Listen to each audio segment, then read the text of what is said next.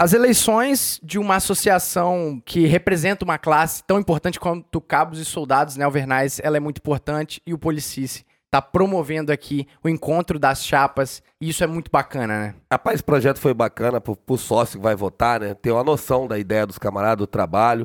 Hoje vocês são da situação, estão aqui para falar, estão concorrendo novamente à reeleição. É bom para explicar o trabalho de vocês, como é que foi lá, vai ser bacana o pessoal saber aí o que vocês fizeram responder algumas críticas que tem, então vai ser bacana aí. Então, senhoras e senhores, chapa 17, senhor Cabo Eugênio. Boa. E de igual forma também Cabo Carlos. Mais conhecido como Carlão.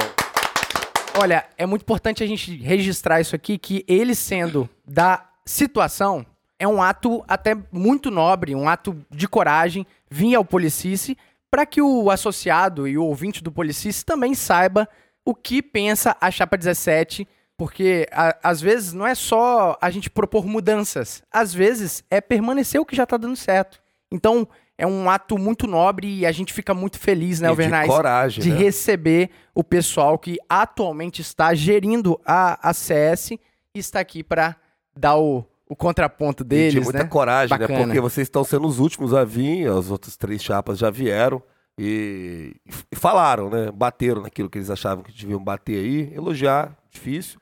Então vocês vão ter a oportunidade hoje de explicar essas críticas aí que foram feitas. Mas bom demais, antes da gente ir pro nosso papo, a gente tem que dar alguns recados breves logo, que a gente já mata essa guerra e aí a gente já fica livre pro nosso papo, beleza? Fechado? E o primeiro recado, claro, é aquele abraço fraternal aos nossos patrocinadores Aos no nossos PicPay, né? queridos colaboradores, isso aí. Vocês fazem o Policice ser sustentável e são eles: Tiago Gonçalves, Washington Martins, Daniel Gomes, Sargento Domênica, Sargento Domênico. Gustavo Tosi, Eliana Mendes, Wesley de Souza Pereira, Lourisval Oliveira, Aline da Silva, Beatriz Ferri, Maxwell Lima, Maxwell esse- Lima, grande. Fera, esse, fera esse demais. É fera. Sargento Michele Ferri, João Marcos Anual Barbosa, Igor Gomes Brito, Pedro Ivo Aguiar, Guilherme Bressanelli, Pedro Henrique, Guilherme Stoffer e Alvernais. Agora, pra gente matar os recados, a gente também tem os nossos patrocinadores, que esse sim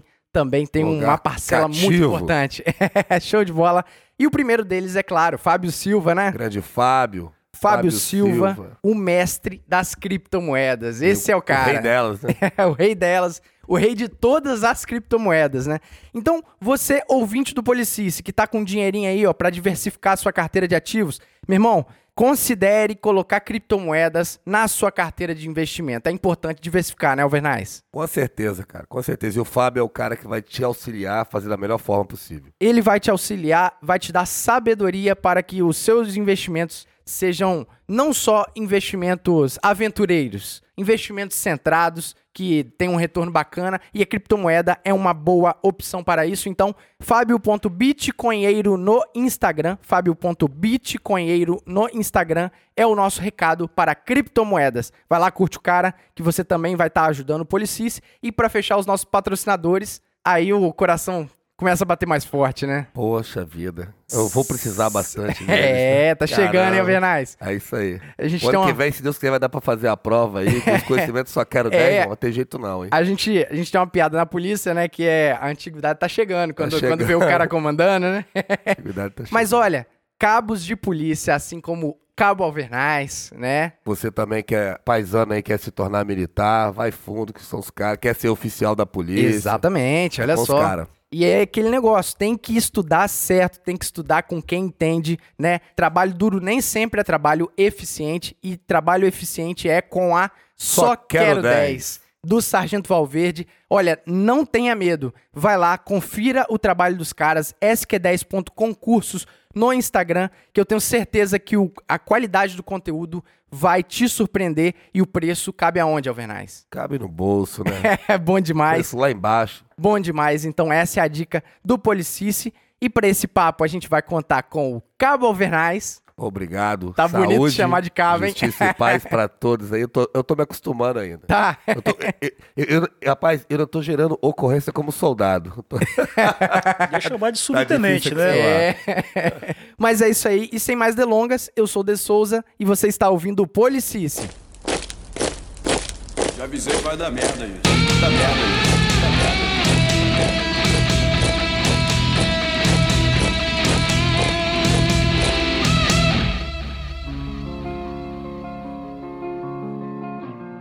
Chapa 17, né? A chapa da atual gestão. E novamente eu quero agradecer os senhores por ter vindo ao Policice. É uma honra pra gente estar tá fechando esse projeto de dar luz ao que as chapas pensam, por que não com a chapa que está na atual gestão. Isso é muito bacana e muito honroso pro Policice. Muito obrigado. Eu já queria já levantar essa bola. Quem é a chapa 17? Quem são os integrantes? De Souza, agradecer primeiramente você, né, cara, o Vernaz aí por nos convidar e sabe da correria, da, da, da, sempre da luta de vocês e do trabalho que, que tem sortido é muito efeito, né? Tem, tem, tem sido muito acompanhado não só pelos nossos policiais e bombeiros, mas com os demais profissionais da segurança pública, quem gosta de polícia, quem gosta da segurança pública. Então, agradecer essa oportunidade, agradecer também Cabo Carlos, Carlão, acompanhando com a gente aqui, participando desse programa. É, assim, é um desafio. É bom deixar claro que é, estar à frente da Associação dos Cabos e Soldados realmente é um grande desafio. Né? Nós estamos lá há dois anos e oito meses. Você gerir uma entidade representativa de classe, de uma, de uma, de uma categoria que ao longo dos anos ficou é, abandonada é extremamente desafiador. Mas nós fazemos isso com bastante maestria, buscando sempre estar ouvindo o associado, estar buscando melhorias, as críticas construtivas elas são muito bem-vindas. Tudo isso faz parte de, de um processo de crescimento, não só para o nosso grupo, para a nossa chapa, né, a atual diretoria e a, e a chapa, mas também para toda a Associação dos Cabos e Soldados. Antes de, de, de responder a sua pergunta, deixar o Carlão falar aqui, se apresentar, ficar à vontade aí. Carlão, meu parceiro. Não, não é, e só, sem interromper o senhor, mas é Cabo Eugênio, o senhor é de qual turma? Ah, tá. É, então, uma apresentação, né? Cabo Eugênio, sou da turma de 2007, CFSD ISO 2007, 39 é anos. Tem, os 2011 fala que é série Gold é, e o 2007 fala que é ISO? CFSD ISO 2007. Maneiro. Único CFSD com certificado de qualidade. Toda a turma fala isso. É, bacana, bacana. Na polícia desde o dia 16 de agosto de 2007, de lá para cá é, são, são várias missões, né, vários desafios. É, antes de entrar para a polícia, trabalhava na área de, de rádio e televisão, mas também passei por outras, né, formado em química, depois trabalhei na, trabalhei na Vale, enfim. Por fim, formei em administração, pós-graduado em gestão pública e segurança. É, 39 anos, nascido aí em, em Minas Gerais, já há 33 anos aqui no estado. E o Espírito Santo é minha segunda casa, um lugar extremamente maravilhoso. Quem não conheceu, conheça, porque vai, vai se apaixonar. Então a gente está aí. É, Irado. Essa é nossa, nossa história aqui. E o Cabo Carlão? Posso te chamar assim? Oxe! agradecer, agradecer pelo convite, né? A expectativa de recebê-lo. Vi vários amigos passando por aqui. Então fiquei esperando a oportunidade de estar aqui nesse, nesse lugar e ser recebido aqui por amigos como vocês. Pô, tem uma história aí já com o de Souza, com o Alvernaz.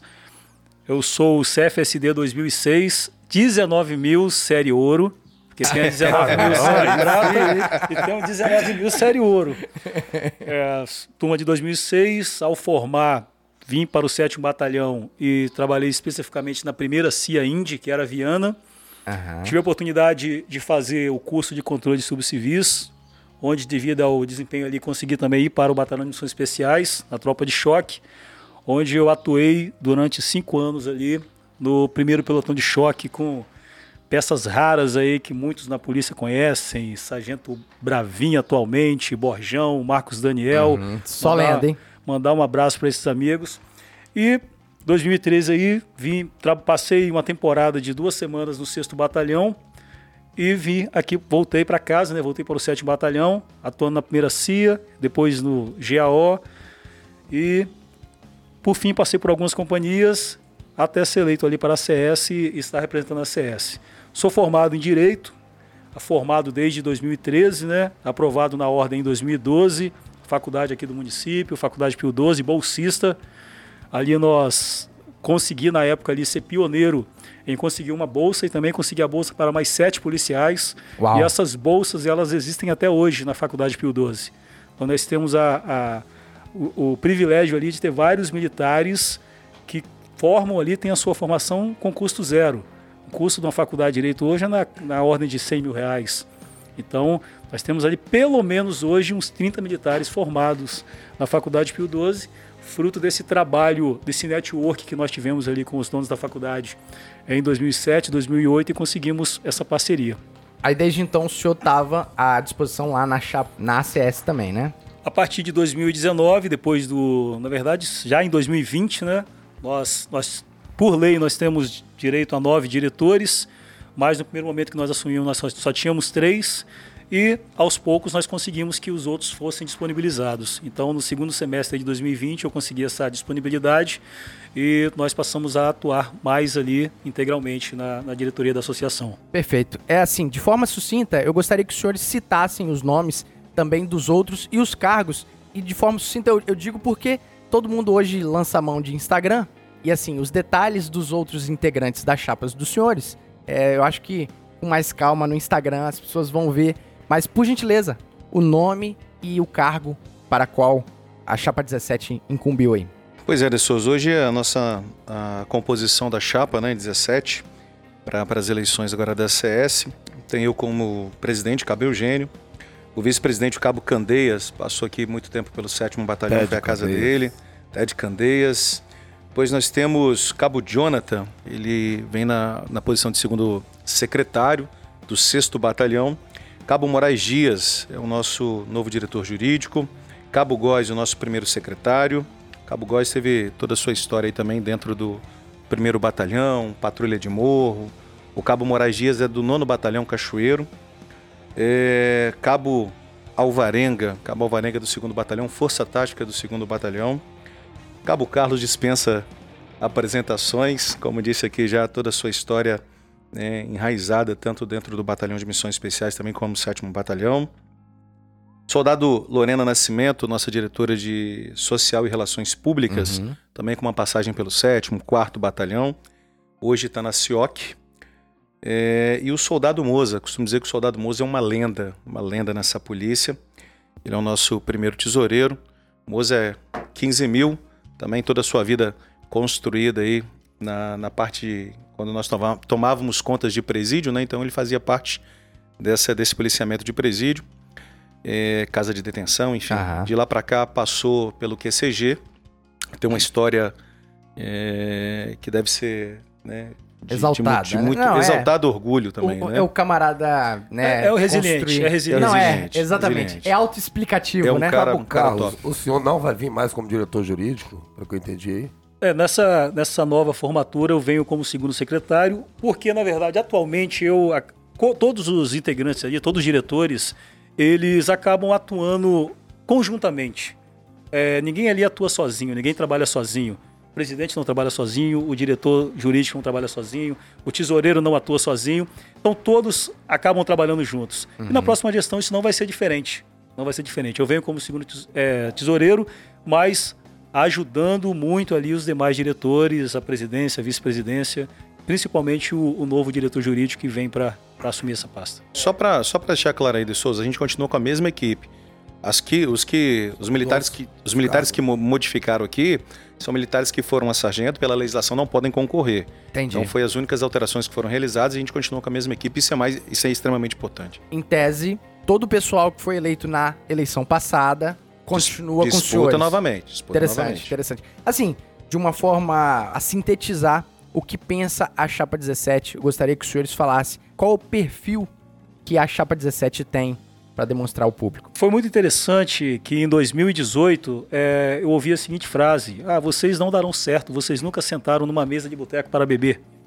E realmente, eu não conhecia Eugênio, conhecia Góis, conhecia muitos militares, mas nós nunca havíamos, nós não frequentávamos os mesmos ambientes.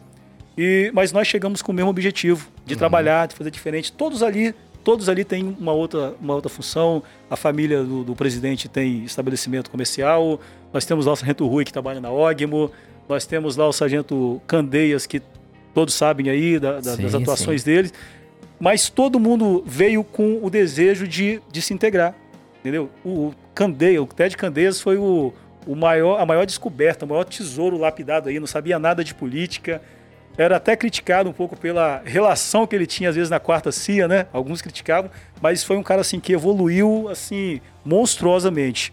E, e hoje nós nos tornamos assim, antes éramos só companheiros de farda, nos tornamos irmãos.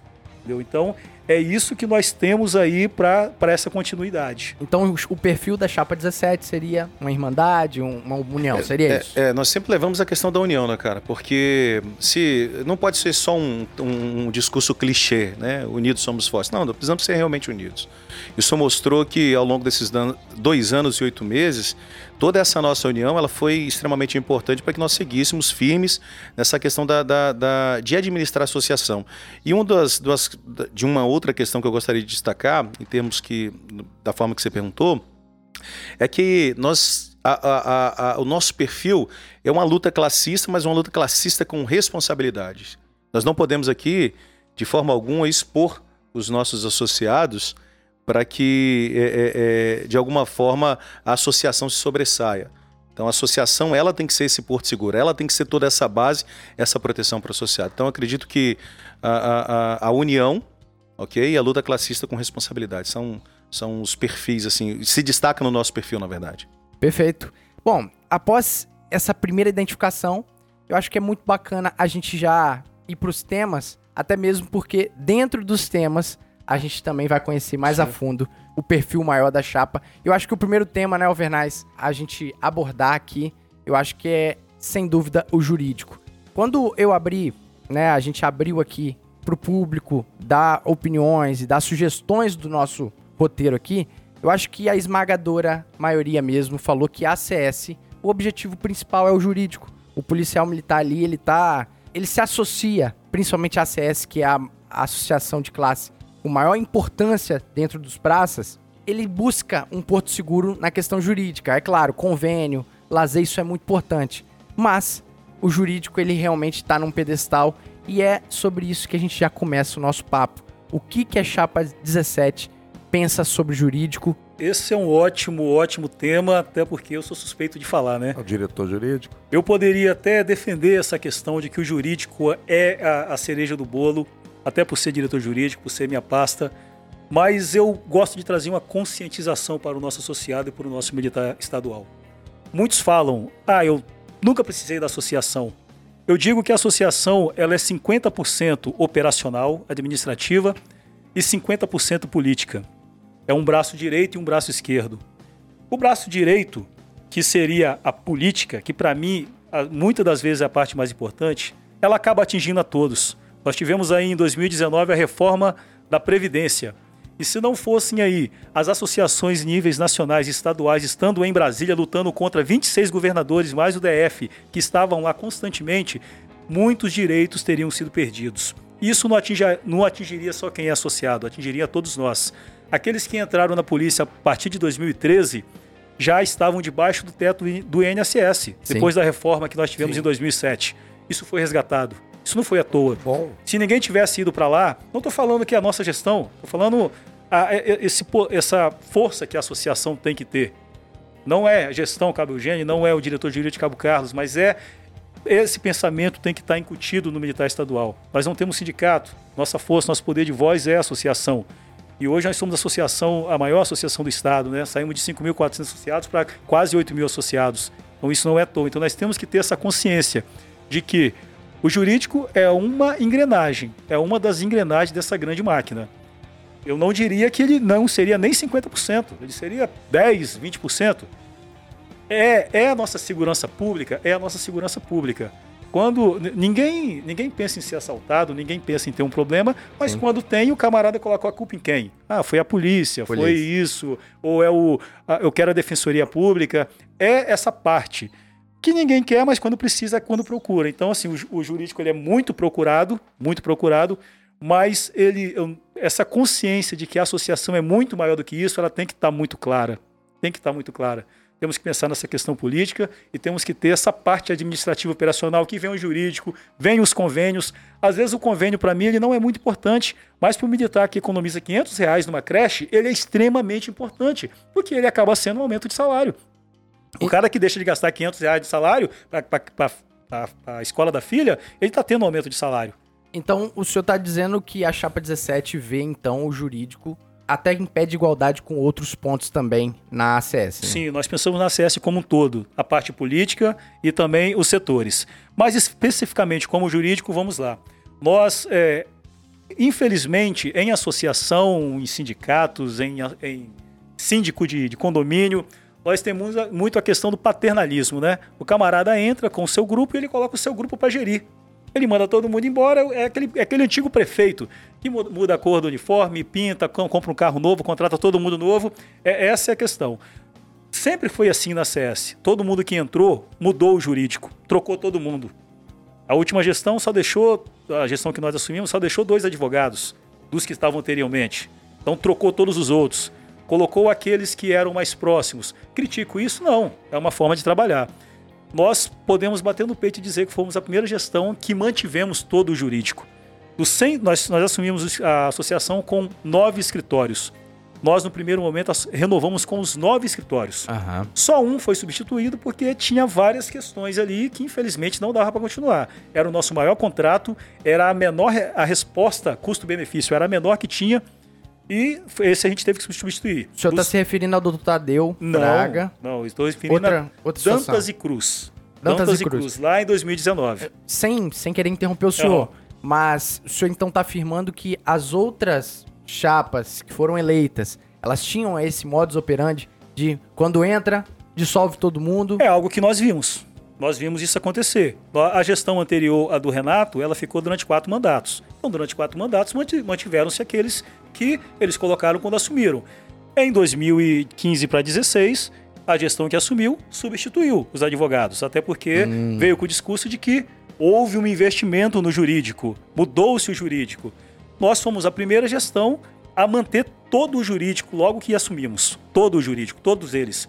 E em, em março de 2019, três meses após, só rescindimos com o contrato devido às várias, às várias falhas, que era os, o, contrato que, o contrato que cuidava tanto do processo do rotativo, que é um processo que provavelmente a gente vai falar mais para frente, quanto as demandas cíveis e algumas outras demandas que nós tivemos que substituir devido a essas questões. Então, nós mantivemos os contratos e contratamos mais quatro escritórios. Então, de nove escritórios, em Junto, pegando os três meses de 2018, novembro, dezembro e janeiro, dividindo por três, dá uma média de 118 mil reais era o custo do jurídico em 2018. Uau. Com nove escritórios, 118 mil reais. Em 2021, com 13 escritórios, inflação, tempo, são os mesmos 118 mil reais que nós temos de custo com o jurídico. É, Isso só, é muito importante. Só, é, você falou 2018, 2019, na verdade, né? 19 a gente assumiu, né? Eu falo 18 é... porque foi a, a, a, mudança de a eleição, eleição né? Eleição, isso. Então os senhores estão dizendo que houve uma eficiência, então, nos recursos para o jurídico. Na, na, verdade, o que, que acontece, é, é, De Souza? É, a, nossa, a nossa a associação ela tem que ser administrada de forma muito responsável.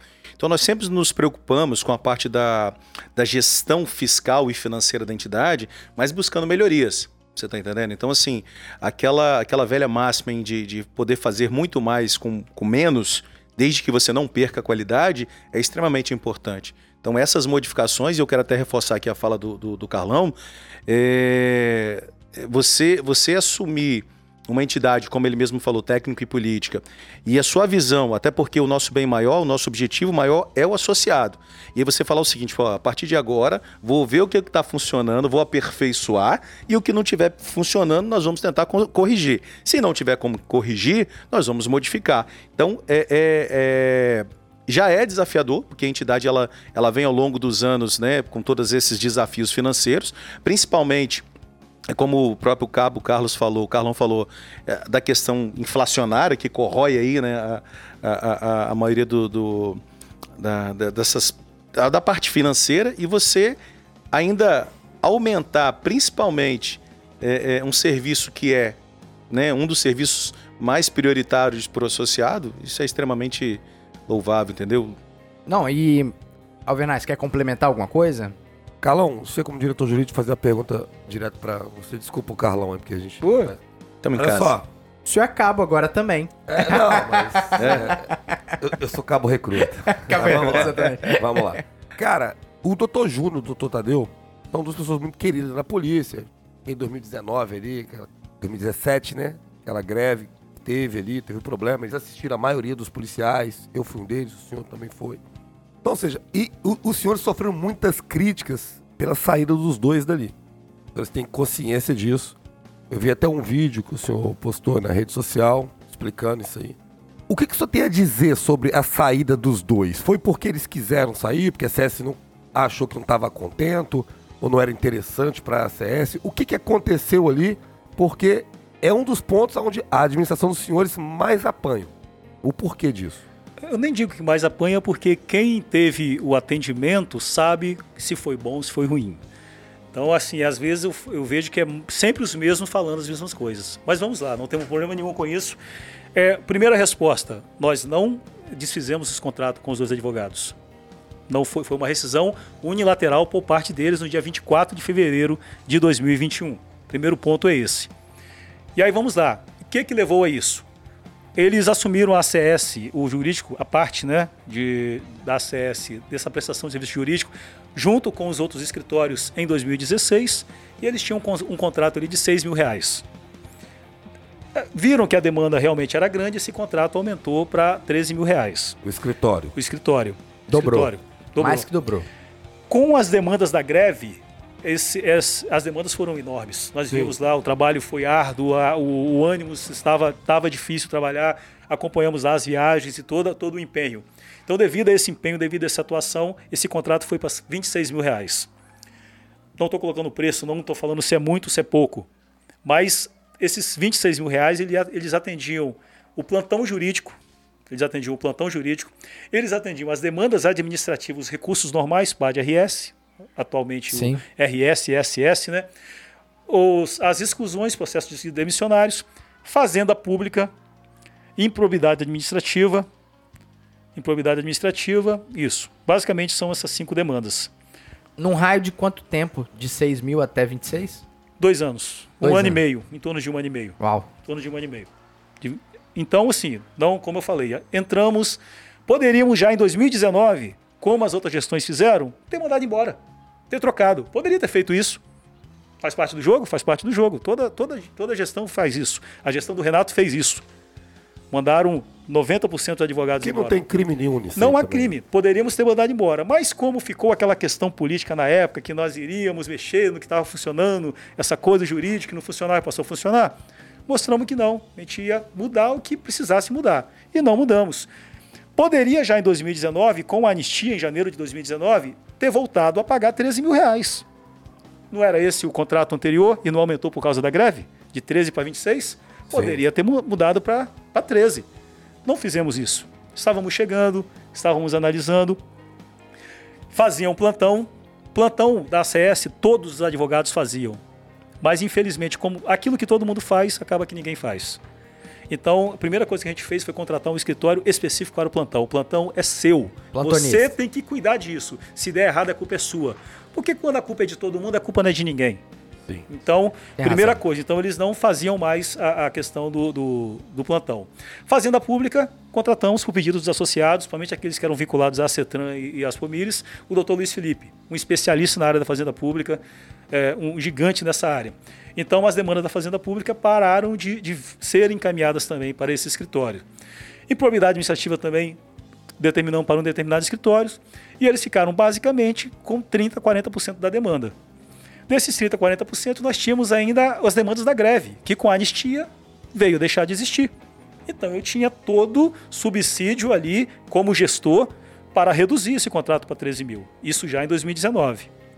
Isso foi feito em- no início de 2020. Passamos, no início de 2021.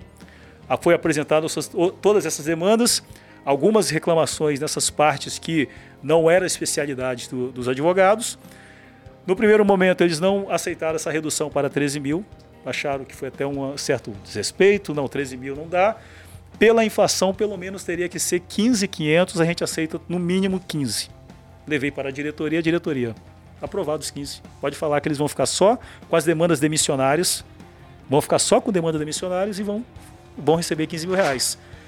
Passaram-se duas semanas, fui surpreendido com essa notificação de que eles não fariam mais, mais parte da, da associação. Então, a gestão dos senhores, de forma aberta, isso tem documentado? Documentado.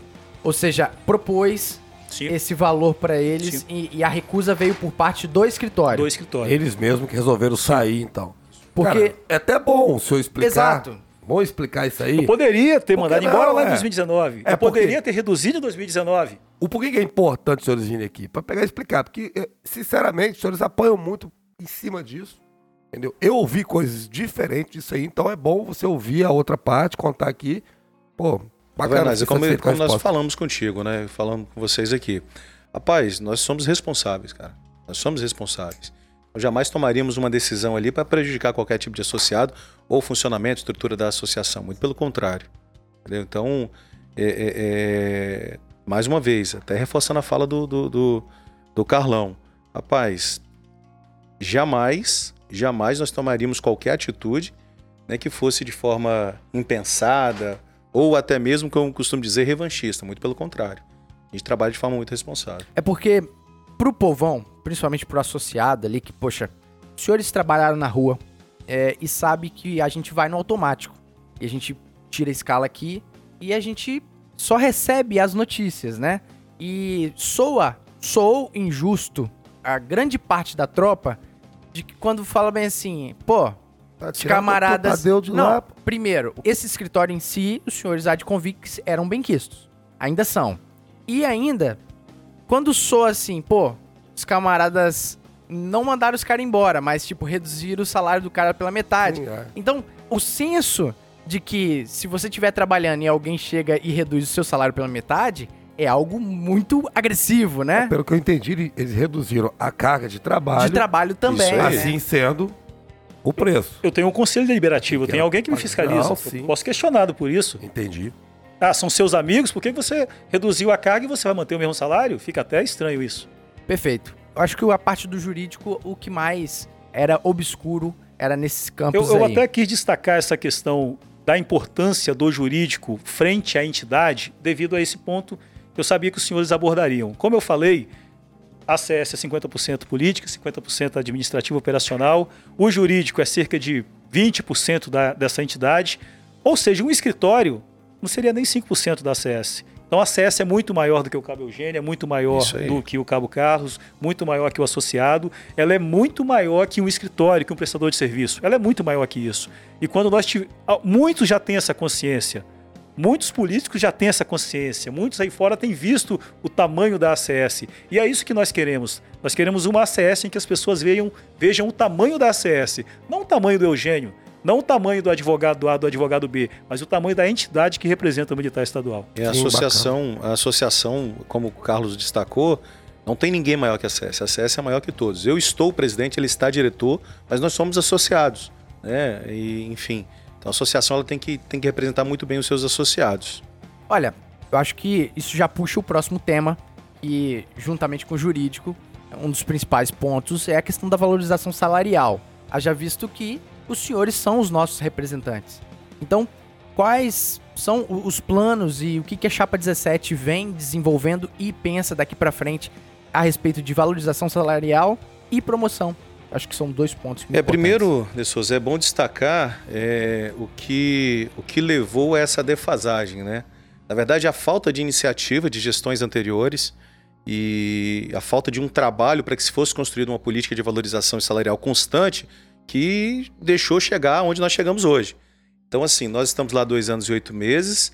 É claro que, que tem meia dúzia de pessoas aí que, que fala, que, que, que critica, enfim. Só que nesses dois anos e oito meses, nós entendemos a realidade, até porque nós não éramos diretor da associação, mas somos policiais militares. Então, já estou né, nos meus pouquíssimos 14 anos, o Carlos está aqui nos seus é, 15, quase 16 anos de polícia, enfim. Tem o Moza lá, que é 29 anos, então a gente entende e sabe da realidade. Então, o que, que acontece? Se formos num passado não muito distante, se não formos num passado não muito distante, você consegue é, é, perceber que a, a, a as gestões anteriores, aí eu né, vou falar daqui antecedeu, nos antecedeu, ela não conseguiu efetivamente aplicar uma política de valorização né, seja para o profissional como um todo, até porque a associação, como eu digo, a associação lá no seu artigo 5 ela é muito mais do que só um, um, uma determinada área, ela é jurídica, ela é amparo social, amparo assistencial, cooperar com as autoridades para que os nossos policiais e bombeiros sejam ouvidos, é, é, assistência familiar, enfim. Então deixou ali de completar essas políticas e nós caímos na, na, na, na é, nessa situação péssima que foi, né? é, ter o pior salário do país, né, o policial militar no início de carreira, depois de formado, com salário aproximadamente em 2.600, quase 2.700 reais. Então, é, é, o abandono e a falta de políticas de valorização das últimas gestões que nos acarretou esse problema. Quando nós assumimos, o que nós propusemos foi o seguinte: realizar um trabalho, primeiramente, como, como que nós vamos trabalhar é, é, é, é para conseguir ser ouvido nas diversas camadas da sociedade, seja no executivo, no legislativo, no judiciário, para a própria sociedade? É buscar o apoio e ajuda das demais entidades representativas, da, tanto da polícia quanto do Corpo de Bombeiros Militar. Por quê? É, nós entendíamos que o, há um desafio muito grande na união né, de, de, de, dos policiais militares, dos bombeiros militares, e o primeiro passo seria essa união das associações. Então, se eu tô, se eu estou ali trabalhando, conversando bem com a Associação de Subtenentes e Sargentos, com a Associação dos Bombeiros Militares, que é a BEMES, com a Associação do, dos Oficiais, que é a SOMES, com a Associação dos Policiais Militares da Reserva e Pensionistas, a Aspomires, nós vamos ter forças para poder levar hoje a, a, Associação dos Cabos e Soldados, hoje é a maior entidade representativa, mas naquela época só tinha 5.400. Então nós decidimos sentar, conversar com todo mundo, entender a realidade, ver onde tinha, é, onde tinha a, a, a as distorções, não só na questão salarial, mas questões também, por exemplo, desde 2013 para cá, nós, nós tirávamos três especiais, enquanto a sua grande, né, uma, uma, uma, parcela tiravam só duas. Por que, que isso não foi visto antes? Então já é uma distorção que criou um problema muito sério.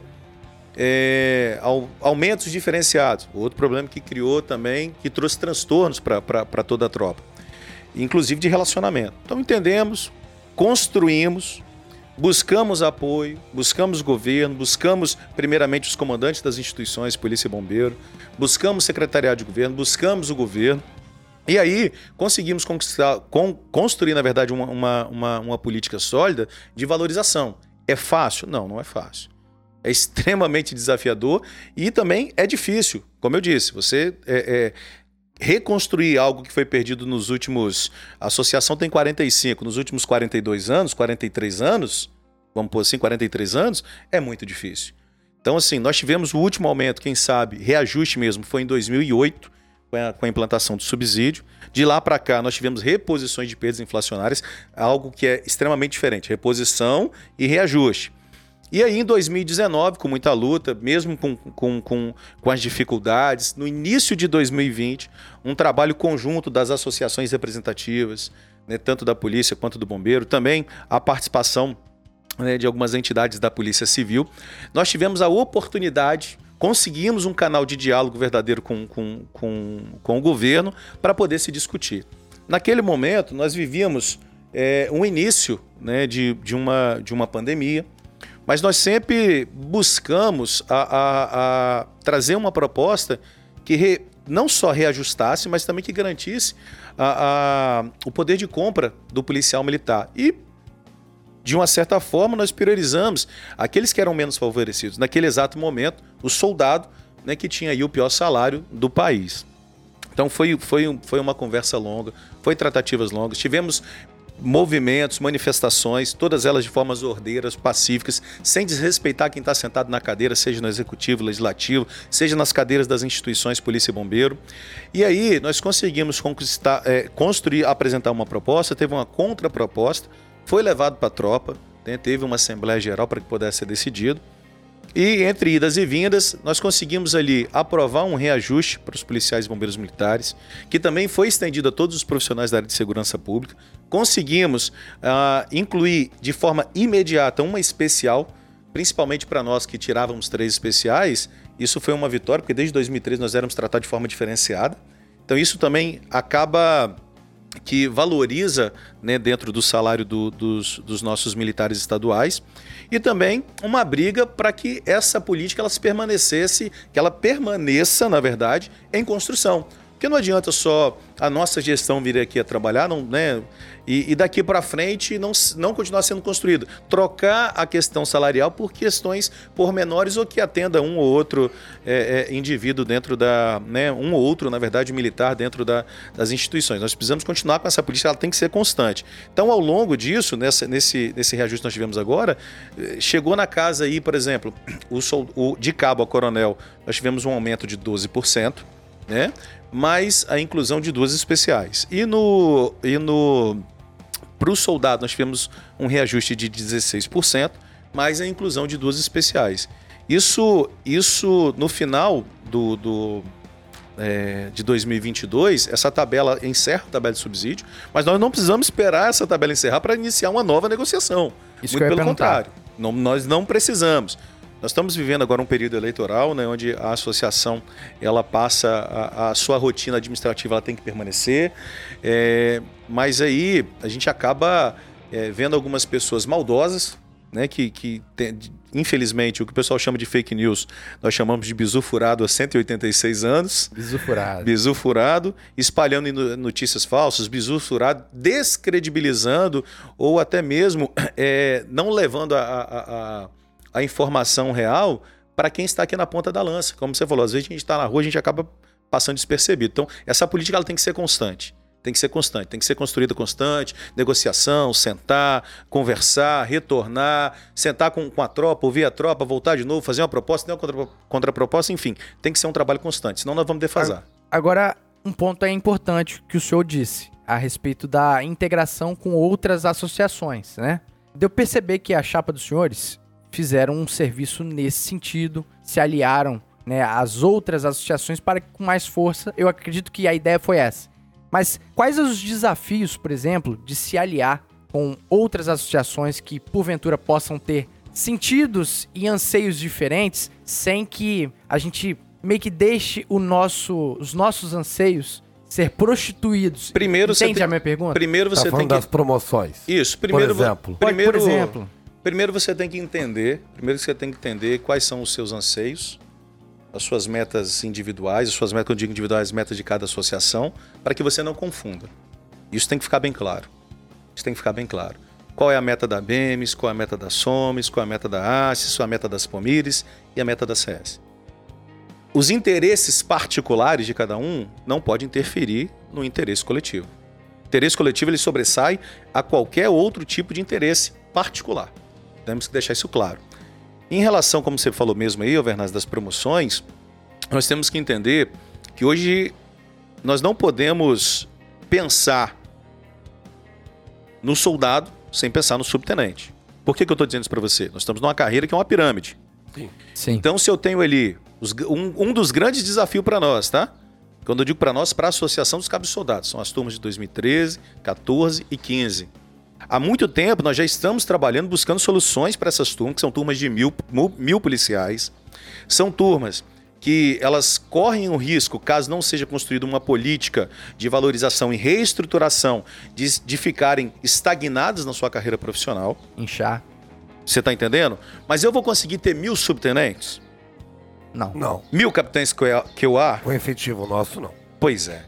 Então o que, que nós precisamos fazer? Nós precisamos construir políticas, nem que seja de forma é, é, de uma construção de um lapso temporal para que essas pessoas elas não sejam prejudicadas ao longo dos seus 35 anos de, de serviço na PMS ou no caso, no Corpo de Bombeiros, nós não temos essa distorção em número de, de, de, de militares dentro de uma única turma. O, o, Corpo de Bombeiros ele já, já faz um planejamento estratégico, ele vem trabalhando de recomposição de efetivos sem ultrapassar esse limite. Então, nós temos que, que deixar de lado essa separação de cabos e soldados, subtenentes sargentos, oficiais que há. Uhum. É, cito também os oficiais da, do, do, quadro de combatente. Né? Eu, e... eu, eu costumo dizer o seguinte: nós não queremos, em momento algum, prejudicar ninguém.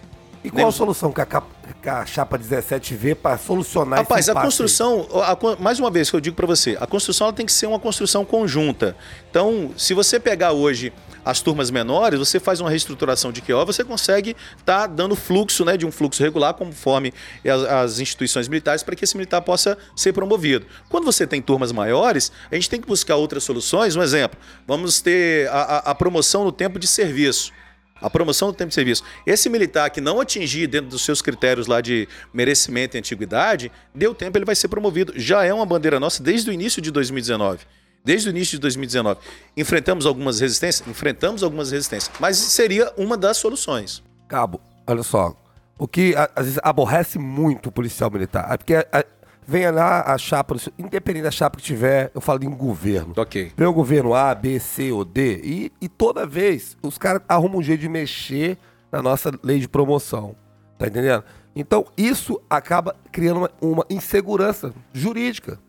O, porque o camarada entra ali e fala assim, poxa, eu vou poder fazer prova para cabo. Pô, agora acabaram, acabaram a prova de cabo, eu não posso mais. Ah, eu, eu não posso ser promovido porque é subjúdice. Subjúdice não pode mais. Aí, graças a Deus, acabou o subjúdice. Agora eu não vou ser promovido porque os subjúdices voltaram a entrar. Então é uma bagunça que o cara não consegue saber. Ah, daqui a 10 anos o que, que eu vou ser na polícia? Vamos lá, Vernais. Como eu vou estar? Por exemplo, a minha situação. Eu não pude fazer a prova de cabo porque acabaram com a prova de cabo. Eu não podia ser promovido porque estava subjúdice. Quando eu pude ser promovido, o subjúdice voltou. Aí, tudo isso aconteceu comigo. Tá entendendo? Aí, do nada, eles mudam o entendimento, que é o caso lá que eu até falei com o Cabo Carlos antes. Ah, quem estava baixado na data específica, tal, ali a data de fechamento de alteração, não pode ser promovido. Aí você olha o ordenamento jurídico e olha, inclusive, o embasamento jurídico que eles utilizaram para aquilo e pega a lei e olha e não diz aquilo. Então, ou seja, é isso que às vezes me preocupa na polícia. Não estou fazendo crítica ao trabalho dos senhores e nada. Quer saber o que os senhores pensam a respeito disso, de tentar modificar isso, para tentar trazer isso uma coisa mais plausível, uma coisa mais aceitável, que torne a nossa carreira mais tranquila. Mais regular. É, você, você é formado em direito, o Carlão pode falar melhor aqui. Existe uma lei aqui de forma perpétua para garantir seus direitos pro resto da vida?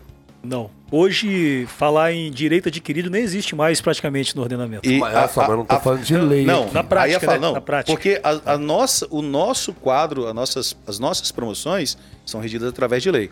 Infelizmente, eu concordo com você. A lei de promoção das praças ela é uma coxa de retalho. É uma coxa de retalho. Eu sempre digo isso. Rapaz, é, é, é, é, nós precisamos entender que ao longo dos anos realmente foram feitas modificações. Foram feitas modificações. Agora, é, Alvernaz, quando você trata, por exemplo, desse, dessas modificações na legislação, nós não temos como tanto a, a, a, nossa diretoria quanto a diretoria que, né, as outras chapas que estão disputando a eleição, ou as diretorias talvez que passaram por aí pela, pela Associação dos Cabos e Soldados, ter uma lei ali que ela vai perpetuar pelos próximos 35 anos ou ela é de acordo com cada turma. Isso não tem condições. É, uma, uma, uma, das, uma das coisas que nós destacamos ah, muito é a questão do amadurecimento político. Nós precisamos aí ter bons representantes, eu não falo só das associações, eu falo a nível de Estado, a nível de, de, de, de governo federal, né, Câmara, Senado, inclusive até nas próprias prefeituras, porque essa parte política, embora o vereador lá ele não defina a nossa legislação, ele não vai, não está na Assembleia Legislativa, mas ele tem um papel extremamente importante como liderança. Ele é o capital político. Perante aqueles 30 deputados que estão na Assembleia. Ele pode até, ele pode, nós não podemos até não, talvez não ter, vamos imaginar que nós não temos nenhum deputado militar. Mas esse vereador que é liderança, que é, que é, que é militar, ou que não seja militar, mas que abraçou nossa causa, ele tem um papel importante. Eu não é, Carlos? Minas Gerais, eu cito muito Minas Gerais. A gente senta muito com o subtenente Gonzaga, o deputado de Minas Gerais. É um, um parceiro. Sim, é, a, gente, a gente, caminha em Brasília e todo lugar que a gente caminha com o subtenente Gonzaga, todos os parlamentares falam: esse verdadeiramente é um representante da Polícia Militar. Esses defendem os, esse defende os senhores. Então, por isso, devido ao subtenente Gonzaga, essa, esse, esse, essa vivência com ele, e a gente olha muito para Minas Gerais. Minas Gerais foi ter uma valorização salarial melhor que a nossa em 2012. Em 2012. Sim, e, sabe, e sabe quanto foi, quando foi o movimento deles? 1997. Com a morte lá do Cabo Valério. Cabo Valério. 1997. Demorou 15 anos para efetivamente isso se refletir na prática. E eu vejo como um grande problema entre nós, praça, entre os oficiais, dentro da instituição, aquele, aquele velho lema: farinha pouca, meu pirão primeiro. As pessoas não pensam na instituição, não pensam em valorização da instituição. O que, que Minas Gerais fez? Ela se estabilizou. Ela não pensou em, em cuidar do topo, do topo, da pirâmide, ela pensou em fazer a sua base. Você vai construir uma casa, você faz o quê? Vou tratar da base, vou fazer uma base sólida, principalmente na parte de legislação. principalmente com a legislação. E isso veio o quê? União da tropa. A primeira coisa, a tropa se uniu. Tem que estar Parar- unido. Tem que estar unido. Tem né? que estar unida. Se ficar se digladiando, você tá falando do Alvernaz, você tá falando. Aqui dentro de casa é Alvernaz, mas lá fora é um policial falando do outro. É um, Sim, sim. É um, se é, é um criticando a si mesmo. Então nós temos que estar unidos. Primeira coisa é isso. Consciência política. Consciência política. A Polícia Civil do Estado do Espírito Santo, com 2 mil policiais, tem hoje cinco deputados. Não tem um, porque um foi assumiu a, a- a vaga de prefeito de Vitória. Dois, na Como- verdade, né? O É, de Cariacica também. né? Exatamente. Como que eles conseguiram isso? Isso é consciência política. Os caras com 2 mil tem, cinco, tiveram cinco deputados. Nós com, já tivemos ter 11 mil, pe- 11 mil militares. Atualmente que nós temos dois, então assim, é, a gente tem que ter essa consciência. É, Não, eu. eu- Só, por só, só, só favor. para finalizar aqui, é, essa e quem não conhece a história tá fadado ao fracasso. Vai cometer os mesmos erros e não consegue aperfeiçoar. Minas Gerais, para quem sabe aí, quem acompanhou desde lá de trás, Minas Gerais eles tinham inveja da gente aqui. Sim, Você já tá ouvi essa entendendo? Eles tinham história. inveja da gente aqui. com, a, com o manifesto lá, eles também tinham suas divisões. Hoje a Polícia Militar de Minas Gerais é uma das polícias mais militarizadas a nível de Brasil. É, só que assim, eles entenderam a necessidade de estar todo mundo dentro do, dentro do mesmo barco, todo mundo unido. Quando morreu o Cabo Valério lá, numa manifestação, lá- próximo lá da Praça da Liberdade, enfim, no centro de Belo Horizonte, aquela área toda, é, todo mundo entendeu, se comoveu, se comoveu e falou: pô, nós não podemos deixar que essa morte seja em vão. Nós não podemos deixar que essa morte seja em vão. De lá para cá, eles vêm se organizando politicamente. De lá para cá, eles vêm se organizando de forma estrutura. As instituições de polícia e bombeiro caminham junto com, a- com as associações, as entidades representativas de classe. Vale destacar, na, na- em 2019, quando estava discutindo o sistema de proteção social, a, a polícia de Minas Gerais era uma das, se não era mais, era uma das mais presentes em Brasília. Então, esse amadurecimento fez com que eles entendessem o valor deles e pudessem defender aí de todas as formas toda e qualquer possível tentativa de mexer na vida dos militares, sejam eles da ativa, sejam eles veteranos ou pensionistas. Então, assim, nós temos que ter dentro, dentro de nós nós temos que ter dentro de nós essa, essa visão, essa maturidade, porque senão é o seguinte: a cada quatro anos, ciclo de quatro anos, nós vamos podemos ter uma nova Assembleia Legislativa, uma nova Casa de Leis, e podemos ter um novo Executivo.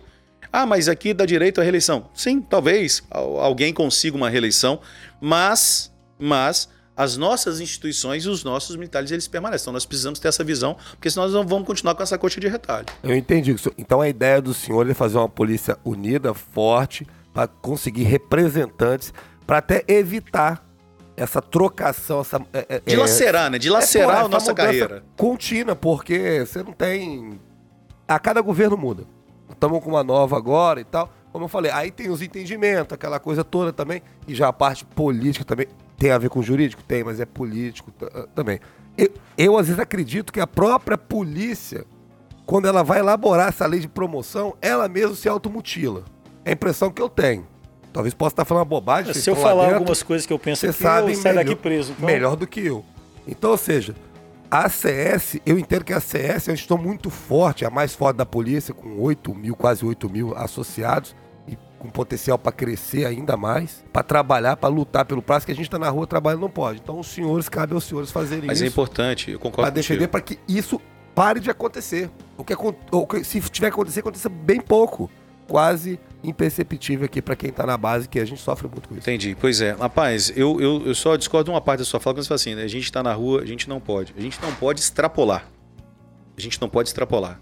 E aí nós temos essa, esse cuidado para não deixar que os nossos associados e os dependentes dos nossos associados, eles se, se é, é, é, sejam expostos e sejam ali, de uma certa forma, responsabiliza- responsabilizados por algo que é de dever da associação. Mas o, o associado ele tem que estar ao lado da associação. Ele tem que estar ali atendendo a convocação, tem que participar das votações, tem que estar olhando o- o- os canais de comunicação. Não vou dar um exemplo claro. Quinta-feira nós estávamos em, em Brasília tratando acerca da. Perdão, na quarta-feira nós estávamos em Brasília tratando acerca da relatoria do, do, do PL 395 que traz do nosso prone- projeto né, de lei de anistia federal. A Associação dos Cabos e Soldados do Espírito Santo, devido ao seu empenho, seu trabalho, reconhecimento, notório reconhecimento, tanto do Estado quanto a nível de Brasil, coordena a frente pela defesa da anistia dos militares do Brasil. Associação dos Cabos e Soldados do Estado do Espírito Santo.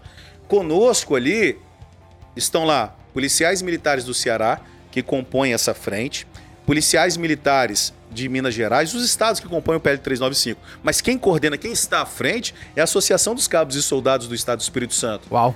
Você tá entendendo? Então, assim, isso não veio, não caiu do céu, alguém jogou no nosso colo, não. Falou, não, assume lá porque vocês são bonitinhos. O Carlão, ele, né? Ele, ele é Malhador. forte, é, fortão. Vai... Não, pô, não é isso não. Eugênio, porque não, não é isso não, cara. Não é isso não. É pelo reconhecimento do trabalho. Pelo trabalho que nós vemos, estamos desempenhando e, e desde o início do mandato, a, a nível de Brasil e também dentro das, das nossas nacionais. E na quarta-feira, durante uma reunião, nós fomos surpreendidos com um pedido de urgência. Olha só para você ver, hein? Por isso que eu falo que nós temos que amadurecer politicamente. Senão, nós corremos um grande risco.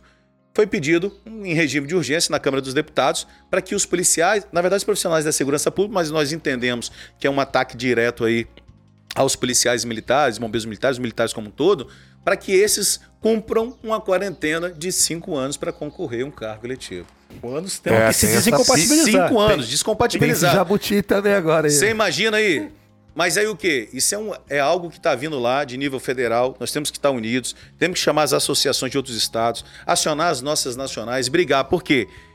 Isso é extremamente prejudicial. Você imagina um, um médico, um enfermeiro, um, um- um gari, qualquer outra complicado. profissão ter que cumprir a quarentena. Por que, que não é estendido a todos? Por que, que o carteiro não precisa? É, é a famosa democracia né? Então, nós temos que estar atentos assuntos políticos internos do nosso Estado e a nível de Brasil que impactam diretamente aqui. Então, assim, por isso que eu falo, mais uma vez, a necessidade do associado estar participando eh, de forma operacional, eh, na- nas, nas- nas caminhadas, nas reuniões, nas assembleias, participar também de forma muito responsável na questão das, das sugestões e críticas construtivas, como você mesmo trouxe aqui para nós, essa questão da, da- de não entender essa coxa de retalho na nossa lei de promoções, isso, isso é reflexo, mais uma vez que eu falei, de às vezes, não estou dizendo que é o seu caso, mas o reflexo de muitas vezes, como eu já fui assim, de ouvir um bizu furado e falar, ah, nem vou lá não, porque esses caras aí não. E a gente acaba sendo atropelado, tratorado. A associação ela é grande, uma entidade representativa, mas nós precisamos muito da união. Diretoria, conselho e os associados, cara. Muito bom. Um próximo tema que é muito importante, cara, que é a questão da anistia federal, que é o nosso elefante na sala, né? A gente tem um elefante na sala há um bom tempo já. Vamos e ver. em boa parte os senhores já estavam falando sobre isso. É, os senhores têm algo a complementar sobre esse trabalho que os senhores vêm fazendo também. é, e o que os senhores, porventura, farão também. E a expectativa, né? Sobre a anistia federal, o que pensa a chapa Pois é, é, nós estamos trabalhando desde o início aí da, da- do mandato, é, inclusive acompanhando de perto em Brasília. Nós temos aí visitas que são visitas rotineiras, né?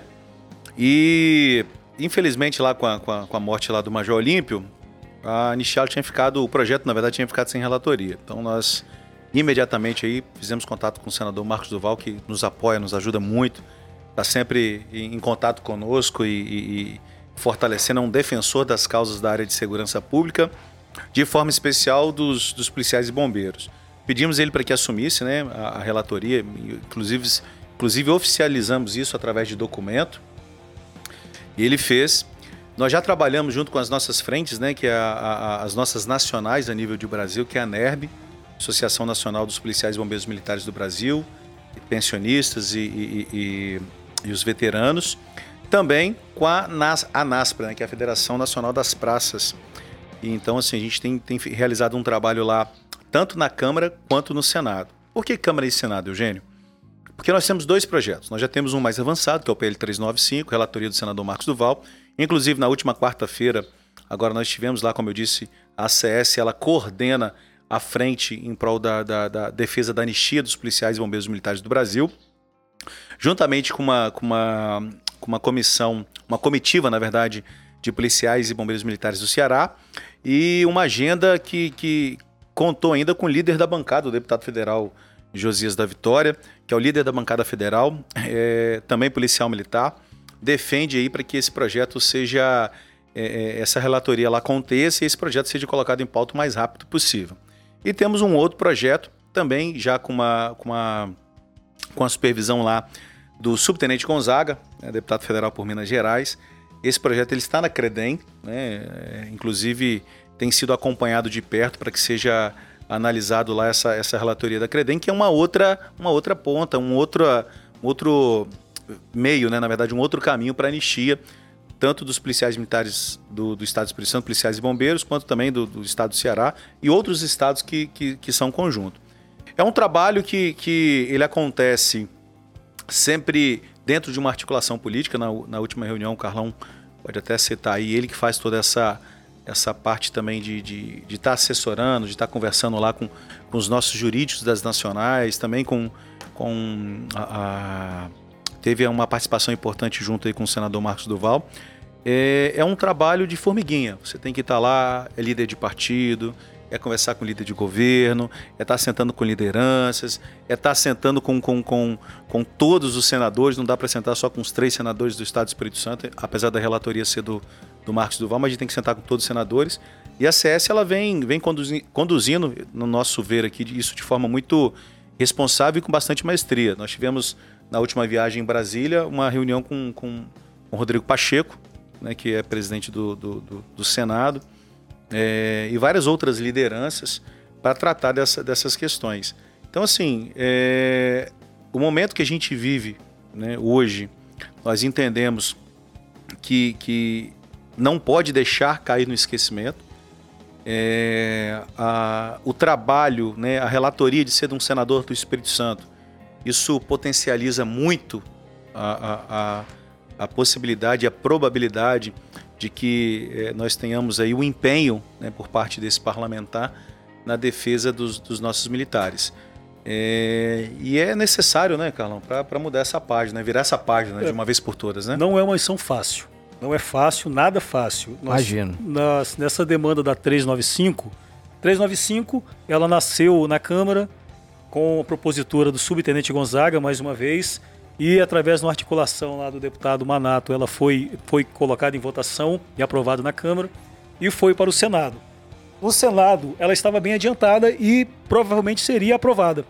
Porém, o, o Major Olímpio, ele vendo essa situação, ele quis incluir o seu estado e também o estado de Brasília. É um movimento deles que aconteceu há mais de 20 anos atrás. 1988, e, e, né? Pouquíssimos militares seriam beneficiados, já está até prescrito lá.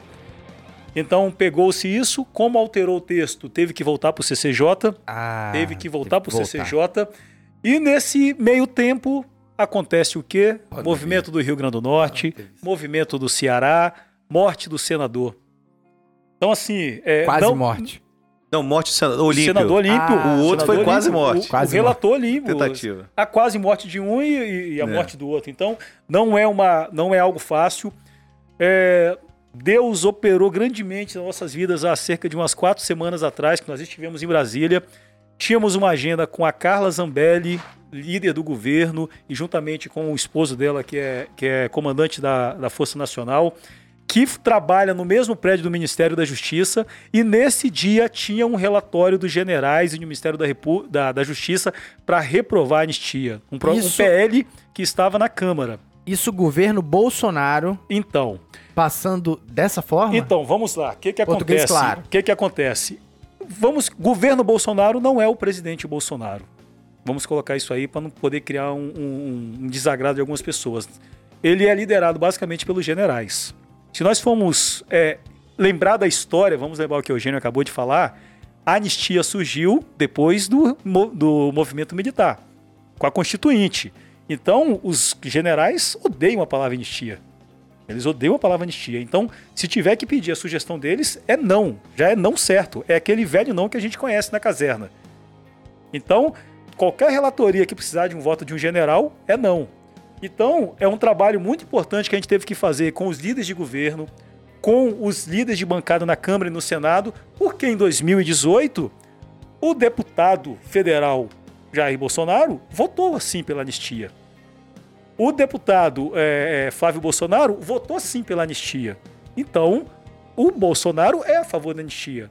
Agora, o governo com os generais, nós temos algumas dificuldades. Então, alguns parecem, ah, com o Bolsonaro vai ser muito fácil. Não é nada fácil. Tem que conversar, né? Principalmente nesse, nesse movimento bipolar que estamos no Brasil e que muitos militares, principalmente os militares estaduais, estão entrando nessa bola dividida, né?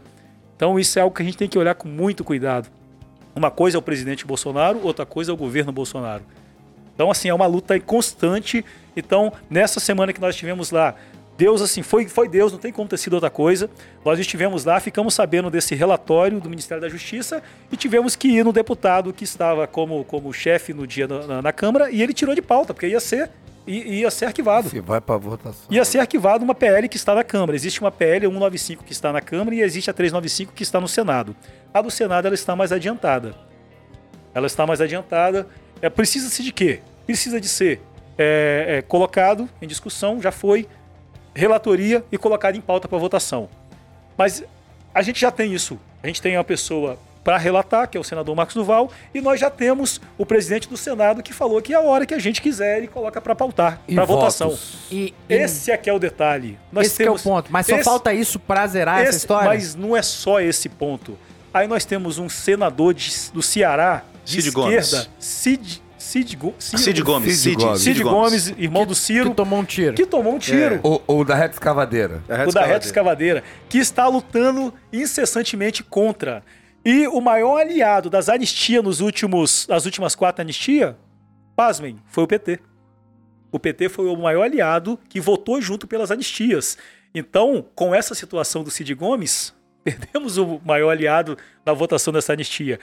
Com essa questão de ser militar, mais um motivo para perder um aliado na votação da Até anistia. porque o PT também eu acredito que não ia votar pela anistia, porque a anistia é, vai, é, ter, o- vai ser relacionada a Bolsonaro, PT. Pô, mas difícil. no governo Lula é, e no é. governo Dilma e Michel Temer, nos três governos, o PT votou a Eram, favor da eram, eram outros, né? Outro, outro momento, né? Caraca. Votou pela anistia. Então, assim, não é algo fácil. Não é fácil. Meu é um Deus. trabalho insistente. É deputado por deputado, é líder de governo por líder de governo, líder de partido. Quem manda em Brasília são os, os donos de partido. É ir no dono do partido, porque eles seguem o que eles mandam. Então, é um trabalho incessante. E chegar em dono de partido não é algo fácil, gente. É mais fácil você chegar no senador ou deputado que no dono do partido. Então, é um trabalho incessante. É um trabalho de articulação que a gente tem feito insistente- insistentemente. Eu sou alvo disso. Acho que todos nós quatro aqui nós temos, nós estamos com o nosso, nosso nome Sim. lá na auditoria A militar. consciência tá tranquila da chapa 17, dos- do, trabalho que os senhores têm feito de articulação lá? Com Sim. certeza. Sim, Com certeza. totalmente tranquila, totalmente empenhados e principalmente conscientes do momento, porque quem não está consciente do momento acha que está muito fácil, acha que dá, tá tranquilo. Não, tem que estar consciente do momento que a gente está vivendo. E o momento não é Estado. Não é bom. Para o governo do Estado, para o Judiciário Capixaba, a melhor coisa é anistia. Mas nós estamos falando de um cenário federal, de um cenário nacional.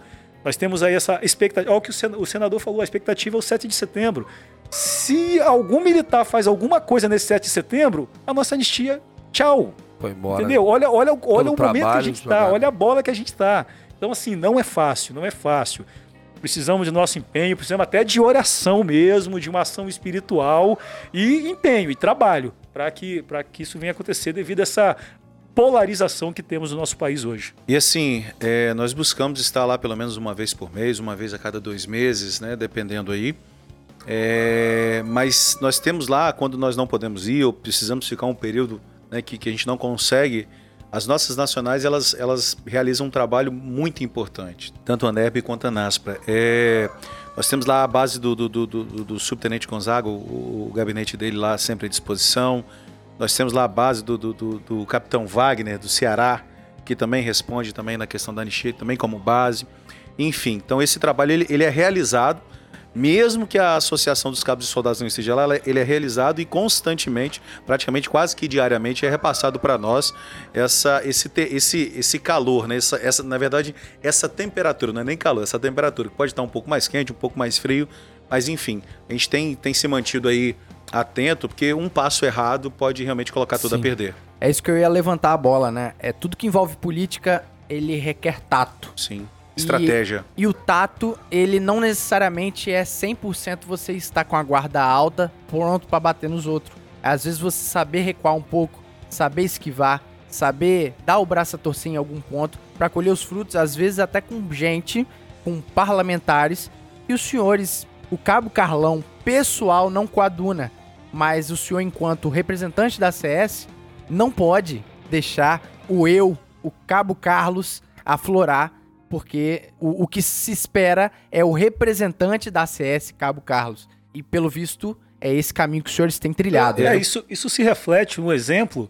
Por exemplo, vamos falar de um nome aqui que aqueles que têm a memória aguçada vão lembrar. Valdemar da Costa Neto, envolvido em mensalão, preso em Bangu. Mas ele é dono de um partido que tem seis senadores.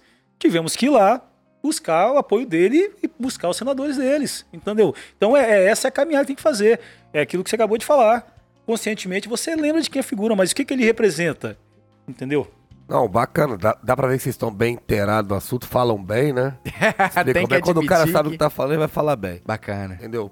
Parabéns aí, tomara que vocês consigam. Tomara que a É, gente essa, consiga. Essa listinha nós É consigamos, né? Precisamos! Essa listinha aí tão sonhada. Mas é, eu sim, só para finalizar, Bernardo, a gente é uma. Eu falo com eles, a gente chega lá, são. São para quem já, já fez essa peregrinação, não vou dizer que nós visitamos os 513 gabinetes, ou que chegamos a visitar em um dia né, todos os gabinetes dos senadores. Mas é uma. É, realmente é uma peregrinação. Você, é porta fechada na cara. Principalmente da pandemia, né? É, principalmente na pandemia. pandemia Você não entra, você não entra. Você não entra Não no entra, Congresso. não entra. Cara, isso tem justificativa pra não te atender. Só entra se tiver autorização. Então, assim, a gente tem que buscar, liga, pede. Muitas vezes fica sem almoçar. Não, é, é, tá dando. Não, não é questão de ser coitadinho, não. Que a gente tá aí, a missão dada, a missão cumprida, a gente é. Entendeu? Ponta firme mesmo. Só que é, é, é, é a questão realmente de, de, de, de você ter todas as dificuldades e desafios lá, porque muitas vezes você bate na porta, embora né, tenha outros estados também que, que estão presentes, mas talvez alguns não conseguem né, é, ir até Brasília, ou quando vai, vai com uma pessoa só, não conhece o trâmite, e aí você andar pela, pelos corredores, tanto da Câmara quanto do Congresso, não é fácil, não é fácil. Imagino. Entendeu? Mas nós estamos aí, firme e forte. Se Deus quiser, vai chegar. Perfeito. Esperamos, esperamos. e o associado também. Mas assim, o assunto político ele vem à tona. Eu já lembro o próximo tema, que é a respeito do novo Código de Ética, que pela política foi sancionado. Políticos apreciaram esse projeto e votaram. A primeira pergunta é: a chapa 17 e a atual gestora da CS é conformada com esse novo Código de Ética? Apoia? Tá tudo bem? Se sim, né, deu uma explanada e se não, o que faremos para mudar? Então, de Souza, quem fala isso, ou se falou isso, quem fala participou do que nós participamos. Nós, em 2019, nós montamos uma comissão dentro da ACS com os nossos advogados. Todos os nossos advogados, todos. Os que estão ou os que saíram. Fizemos uma comissão em março de 2019. Reunimos, chamamos as pomires, as associações e para traçar dessa mudança do decreto 667. Informamos, informamos o Estado nessa necessidade de mudança e da participação das associações. Olha o que eu estou falando, março de 2019. Março, opa, erro aqui, março de 2020. 2020, né? Porque foi de 2020 essa mudança no decreto. Então, o, o governo teria até o dia 26 de dezembro de 2020 para ter um novo código de ética, principalmente que retirasse a prisão administrativa, mas também que verificasse os requisitos constitucionais, os direitos constitucionais ali garantidos principalmente no artigo 5 essa era a ênfase. É uma prerrogativa do executivo falar sobre disciplina, regimento militar. Só que lá no governo federal eles abriram mão dessa prerrogativa para que isso fei- fosse feito por meio da Casa de Leis. E o que é a Casa de Leis? É passar pelas comissões, parar, passar pela Assembleia, pela sociedade, associações, e isso saísse da mão do executivo.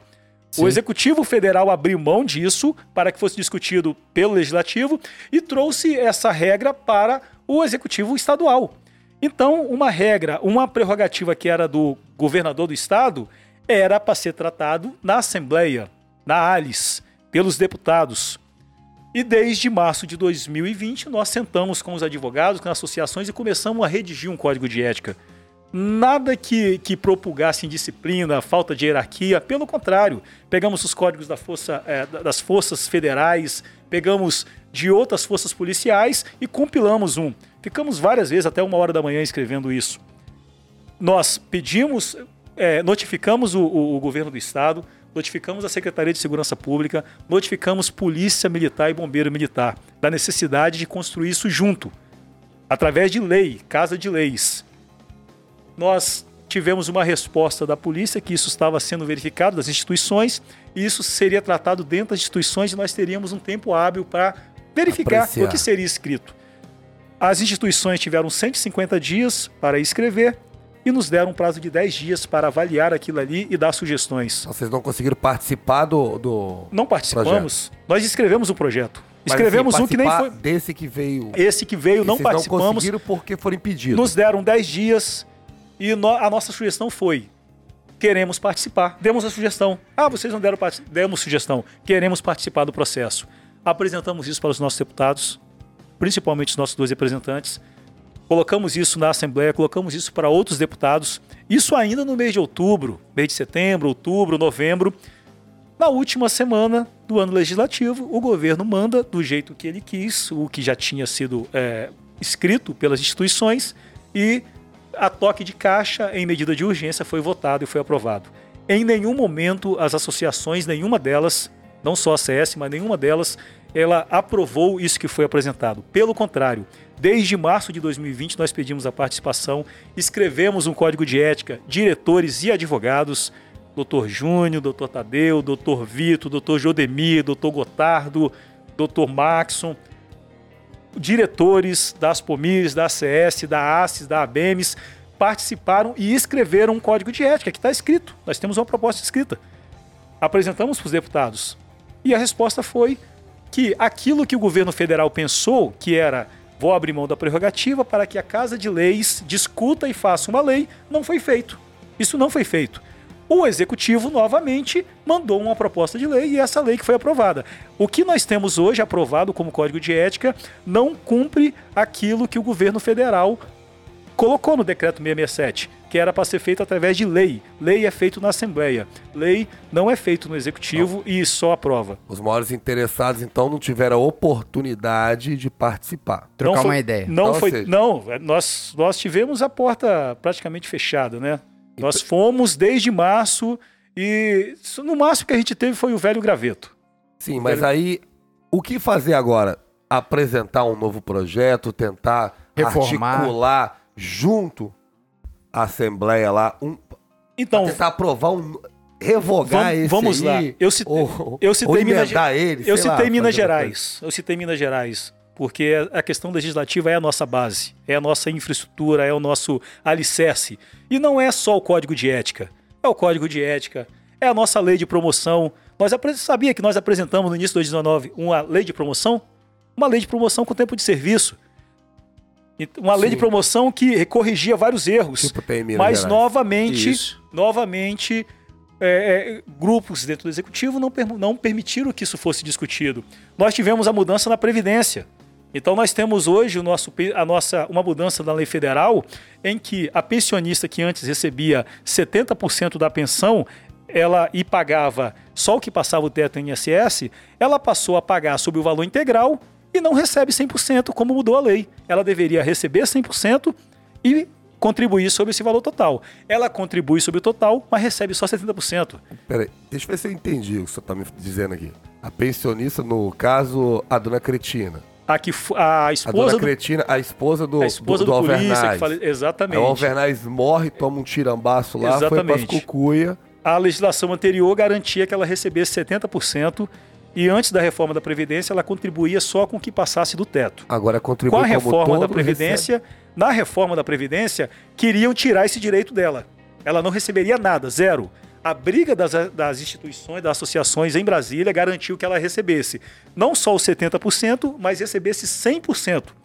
100%. No entanto, qual foi a contrapartida que o governo, mais uma vez, governo é uma coisa, presidente é outra. Mais uma, que que o governo federal ou estadual? Governo federal. Qual foi a contrapartida do governo federal? Tudo bem, nós vamos garantir o direito da pensionista, mas ela vai contribuir sobre o valor total. Antes era contribuído 11% sobre o que passava do teto, hoje é 10,5% sobre o valor total. Vamos colocar isso em números. Quem recebia 7 mil reais, hoje o teto INSS é 6 mil. Ele pagava 11% sobre mil reais. Hoje ele paga 10,5% sobre 7 mil. Foi uma coisa que nós garantimos o direito à integralidade, porém o governo, quis uma, o governo federal quis uma contrapartida. E isso, como simetria, teria que ser aprovado nos estados. E o que, que os estados tinham que fazer? Trazer para a realidade de cada estado. Sim. É, é, esse projeto de lei tinha que ser apresentado na Assembleia e a Assembleia visse a nossa realidade. A realidade do servidor estadual hoje, a expectativa de vida do servidor estadual é 78 anos. O servidor, de modo geral. Ele tem, vai aposentar com 55, 60 anos, vai ter ainda 18 anos para poder se beneficiar da, do que ele contribuiu. A nossa expectativa é 58 anos. O militar hoje aposenta com 55, 56 e morre com 58. Eu, Aposenta a minha expectativa morrendo. é aposentar com 58. Eu ponho 59. Eu não vou, eu não vou, eu não vou viver da minha contribuição.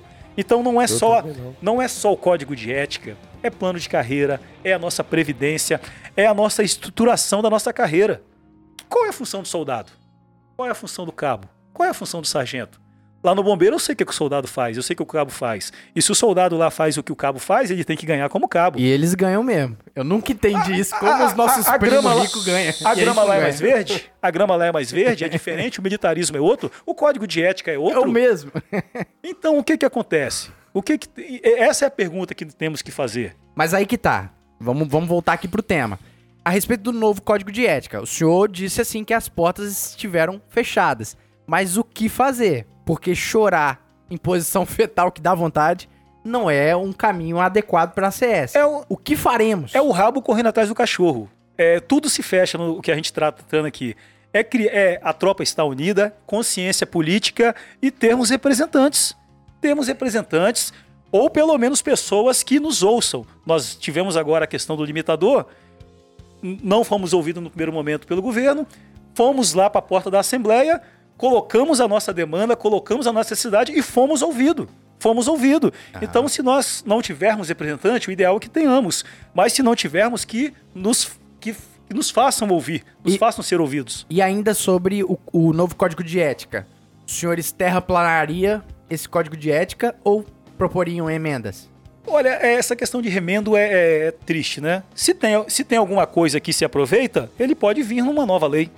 Pode vir, se tem Sim. alguma coisa. Por exemplo, nós Revogado. temos a base do Código de Ética hoje, é a mesma base do, do RDME. As bases ali, elas não precisam ser mudadas, mas tem coisas ali que tem que ser alteradas. Mas, de antemão, nós dizemos, 2020, desde março de 2020, nós sentamos com os grupos mais de sete meses para escrever um código de ética que não foi apreciado. Cabo Carlos, eu tenho que te fazer uma pergunta em cima de- dessa votação. Porque teve uma chapa que veio aqui, eu não lembro qual chapa veio aqui, que mencionou no dia da votação do Código de Ética, eu não estou muito enganado, foi isso que foi dito aqui. Na votação do Código de Ética, vocês não mandaram representante para lá. Tinha. Nós fomos até impedidos de entrar por causa do Covid. Nós estávamos na porta e não pudemos. Então não, essa chapa tá entrar. mentindo. Não sei que chapa que falou, não sei quais informações que eles tiveram. Não sei quais informações eles tiveram. Eu estive lá. Eu não pude entrar. Assim, eu, eu- se você me permite, assim, eu gostaria até de, de destacar aqui o Alvernaz de Souza, todo mundo que está nos ouvindo. Rapaz, infelizmente a gente tem meia dúzia de pessoas que, como eu falei, gosta de espalhar o bom e velho bisu furado. Mas nós temos responsabilidade suficiente, e aí, mais uma vez, o que o, que o Carlão falou aqui, é o reflexo, é o reflexo, mais uma vez, das vezes da falta de atenção né, por parte de algumas, de algumas pessoas, e, e- e- aí elas tentam denegrir o trabalho que vem sendo realizado. E é bom frisar, De Souza, que desde o início, como ele mesmo falou, é, nós buscamos participação de todas as formas. Isso está nos nossos canais de comunicação, inclusive disponibilizando os ofícios que foram encaminhados, porque uma das bases da nossa gestão é a questão da transparência. Então, assim, se fala muito, se joga muito, se, se reclama muito, mas está lá, as informações estão disponíveis. Então, assim, nós tivemos várias reuniões, nós postamos essas reuniões, postamos os documentos encaminhados, isso, isso é muito claro. E nós estivemos, sim, presente na. na- eu não posso dizer aqui que todas as O votações. estava presente? De todas as votações de 2019 até o dia de hoje, mas nas, nas votações importantes, na, na grande parte delas, nós estivemos presentes. Então, assim, lá no dia da, da votação, confesso a você, confesso a você, que eu não consigo precisar você se eu estava dentro do plenário, que era questões lá, mas a gente estava na Assembleia Legislativa. Você sabe por que eu estou perguntando isso para o senhor? Se o senhor estava presente, o senhor é o, é o presidente da CS. E quem veio aqui e falou disse que no dia o senhor estava fazendo uma viagem. Uhum. Uma viagem, que é daquele vídeo e tal, que rodou aí, que, que deve estar sendo usado contra os senhores nas redes sociais e tal. Onde A votação, que ele, a votação que ele do falando. carro tal. isso, a votação que você fala foi no dia. no final de dezembro. Final de Então. dezembro, isso mesmo. Mas no final de dezembro, a nossa, a nossa, a nossa diretoria, como a gente sempre po- pontuou aqui desde o início, a nossa diretoria é um grupo, cara. Lá eu tenho o Eugênio como presidente, a gente está coordenando na administração, mas o Eugênio, ele é composto do Carlos, do Sargento Rui, Sargento Henrique, Sargento Júnior, Soldado Moza, Soldado Suelen, Cabo Candeias, Cabo Moraes Dias, Cabo Alvarenga, todos os diretores. Não tem necessariamente, necessariamente, que o Eugênio seja mais importante que nenhum deles. Eu ocupo a posição de presidente, capitão do time. A gente joga todo mundo junto, independente da posição. Então, o que que acontece? O Eugênio, o Eugênio, fazendo a correção, o Eugênio, nessa data aí da votação do final do, do, do, do ano, final de dezembro, realmente não estava na Assembleia Legislativa, mas toda a nossa equipe estava lá. Até porque estavam aqui no estado toda a nossa diretoria. É por isso, então, Você a, tá entendendo? a gestão cabe Eugênio, que também o pessoal ataca você, ataca o senhor é, pessoalmente. É, é, é. A gestão cabe Eugênio. o que o senhor está falando aqui é totalmente o contrário. Que é um grupo, né? De, com o seu presidente, os presidentes e os diretores. É uma unicidade. entendeu? Porque as pessoas vieram aqui e atacar, ah, a gestão cabe o Eugênio, e tal, de forma pejorativa. Então, por exemplo, se, se o senhor puder falar e quiser falar sobre o, o vídeo em questão. Claro, porra, que com certeza, sem que é problema até nenhum. uma oportunidade para explicar o Primeiro, que aconteceu ali. as pessoas que, igual eu falei, toda sugestão, todas, todas as sugestões e críticas construtivas são muito bem-vindas. Seja quem, quem, quem quer que seja. Até não Quem for. associado, né? Até do cara que não é associado. Por que, que eu falo até do cara que não é associado? Porque esse, ele, ele, a gente o respeita, ele é policial militar, mas ele não é associado, ele não, não tá aqui, né, dentro da, da Não entidade. paga a conta. Então a gente, mas a gente respeita, porque a gente sabe que é crescimento, pô. Você tem que você tem que estar dentro de uma de uma unicidade que muitas das vezes a gente não está conseguindo enxergar um outro caminho que seja viável. E aí, essas críticas, elas infelizmente, elas partem de pessoas por falta aí de capacidade de apresentar realmente projetos e resultados. Isso é fato. Nós temos dois anos e oito meses de gestão. Dois anos e oito meses que, graças a Deus, nós temos uma, uma família, um trabalho dentro da diretoria, um trabalho responsável do Conselho Deliberativo, que é extremamente importante para o crescimento da entidade. E você vê essas pessoas aparecendo em véspera de campanha. A pergunta que eu faço para você, antes de responder a sua, é o que, que essa pessoa contribuiu aí? O que, que essa pessoa contribuiu para a Associação dos Cabos e Soldados? O que, que ela contribuiu? Se ela passou ou não passou, não sei qual é a história dessa pessoa. O que, que ela contribuiu para a Associação dos Cabos e Soldados? O que, que ela entregou? Acho que é uma pergunta que tem que ser respondida. E terceiro, você criticar por criticar, única e exclusivamente porque você não gosta do Eugênio, porque você não gosta do Carlão, irmão, de boa mesmo, você não está preocupado com, com o coletivo, não. Você não está preocupado com seu irmão de farda, não. Então essa é a resposta para esse tipo de pessoa. Agora, todas as outras que tiverem sugestões e críticas construtivas, nós estamos aqui, sem que nos falte com respeito. A situação do, do, do vídeo aí, a gente realmente esteve participando de um fórum lá no estado do, do Pará, né, um fórum da- das entidades da Polícia e do Bombeiro Militar. É, a acusação que foi feita lá, um vídeo que eu estava na minha hora de folga, minha hora de folga eu estou tranquilo, não tem uso de recursos da associação, não tem nenhum uso de qualquer outro instrumento da associação. E mais uma vez você percebe na- na- nos ataques que foram dados, inclusive é, tem uma. um- foi questionado por um conselheiro. Nós respondemos para o conselheiro, inclusive, inclusive pedimos que fosse apontado pelo Conselho Delibera- Deliberativo caso houvesse o emprego ou o mau uso de recursos da associação, até porque nós prestamos contas disso e não- tem nada demais. Essa viagem foi é, com recursos próprios ou recursos da ACS? A viagem, viagens de serviço são custeadas com recurso da ACS. Sim. Recurso da ACS. Entendeu? Nós vamos cumprir as nossas agendas. Agora, no meu horário de folga, tô lá no meu horário de folga de, de meia-noite às seis da manhã. Entendi. De meia-noite às seis da manhã. Desde que eu não utilize recursos da associação. Eu tô fazendo essa pergunta. Desde que eu não utilize a estrutura da associação, eu posso ficar tranquilo. Eu tô fazendo essa pergunta, não é pra ficar aqui querendo. Não, e a gente tá aqui para responder. É, é porque. o- A- Até porque. É uma acusação que vocês vão Não, receber, já estão recebendo. não, e, e outra coisa, é bom, é bom lembrar, é bom lembrar para quem tá quem tá nos ouvindo, mais uma vez, mais uma vez, a gente não tem nada que esconder não. A gente não tem o que esconder.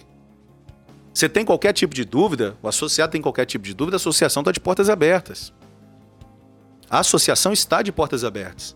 Mais uma vez, essas pessoas que aparecem em véspera de campanha sendo leão de WhatsApp, leão de Instagram, leão de Facebook, leão de rede social, me aponta aí. Aponta pra mim. Aponta lá, mostra lá onde foi utilizado o recurso da associação. Aponta pra mim onde que eu faltei lá com qualquer é, minha responsabilidade enquanto presidente com qualquer recurso da associação na viagem pro fórum no estado do Pará. É muito fácil acusar. E às vezes, às vezes não, da forma que foi colocado foi extremamente desrespeitosa. Se jogou e o Eugênio que se vire pra provar que, que é mentira. Tá lá, pô, os É documentos tá tava lá. o senhor e mais três pessoas da ACS. Uhum. né? Eles criticaram muito isso. Duas delas não eram diretoras da CS, Uhum. então foi a crítica que o pessoal fez bastante em cima disso. Entendi. E, e- e justamente numa data importante, segundo o pessoal que falou, né? Porque eu, eu não acompanhei. Nós ouvi somos, aqui. somos ó, quantos diretores na associação? 12, 11 diretores e dois representantes. Porém, nós temos funcionários ali com mais de 25 anos de ACS. Funcionários que não fomos nós que contratamos. As duas pessoas que estavam são funcionários contratados pela gestão anterior. Alguma responsabilidade, e para todo mundo que está ouvindo e reforçar para vocês aqui, alguma responsabilidade, alguma votação, algum compromisso deixou de ser atendido nesses dois anos e oito meses? Rapaz, o que, o que, o que a gente vê é que algumas gestões que passaram não tinham unicidade, não tinha conversa, brigavam, discutiam, um querendo devorar o outro. É Até diferente. dentro da própria gestão, até é dentro da tá própria, falando. até por dentro da própria gestão, isso é fato. Isso é fato. Como que eu covardemente, como que eu covardemente me abstenho do dever de proteger o meu associado? Fala pra mim aí. É Fala que mim, pô. acusaram o senhor. Pois é, pô, como é que eu faço isso? Eu pode procurar aí qualquer qualquer assunto, seja do mais tranquilo ao mais importante, quando a Associação dos Cabos e Soldados na nossa gestão deixou de estar presente e representar o associado. Infelizmente, infelizmente, nós temos situações que ultrapassam a questão das nossas, dos nossos limites. Um exemplo, código de ética. Nós brigamos, pô. Nós conversamos, corremos atrás, sentamos com, com, com, com deputados, inclusive, inclusive, é, fazendo uma peregrinação na Assembleia Legislativa. Nós temos dois representantes dentro da Assembleia Legislativa. Nós temos dois. Então, onde a, a, a- o braço da Associação dos Cabos e Soldados não alcança mais, nós temos mais dois representantes para poder realizar esse trabalho. Então, assim, em momento algum, nós deixamos de trabalhar e, em momento algum, deixamos de consultar e trazer o jurídico para dentro. Todos os advogados participaram. Agora, mais uma vez, a gente chama atenção para a questão do amadurecimento político. Representantes. Precisamos ter representantes comprometidos com a categoria policial e bombeiro militar. Precisamos ter representantes comprometidos com a categoria policial e bombeiro militar. A família policial e bombeiro militar. Senão nós vamos ficar aí. Nadando, nadando, nadando e morrendo na praia. Então, mais uma vez, portas estão abertas. Qualquer dúvida, nós estamos lá à disposição. Mais uma vez, viagem aconteceu.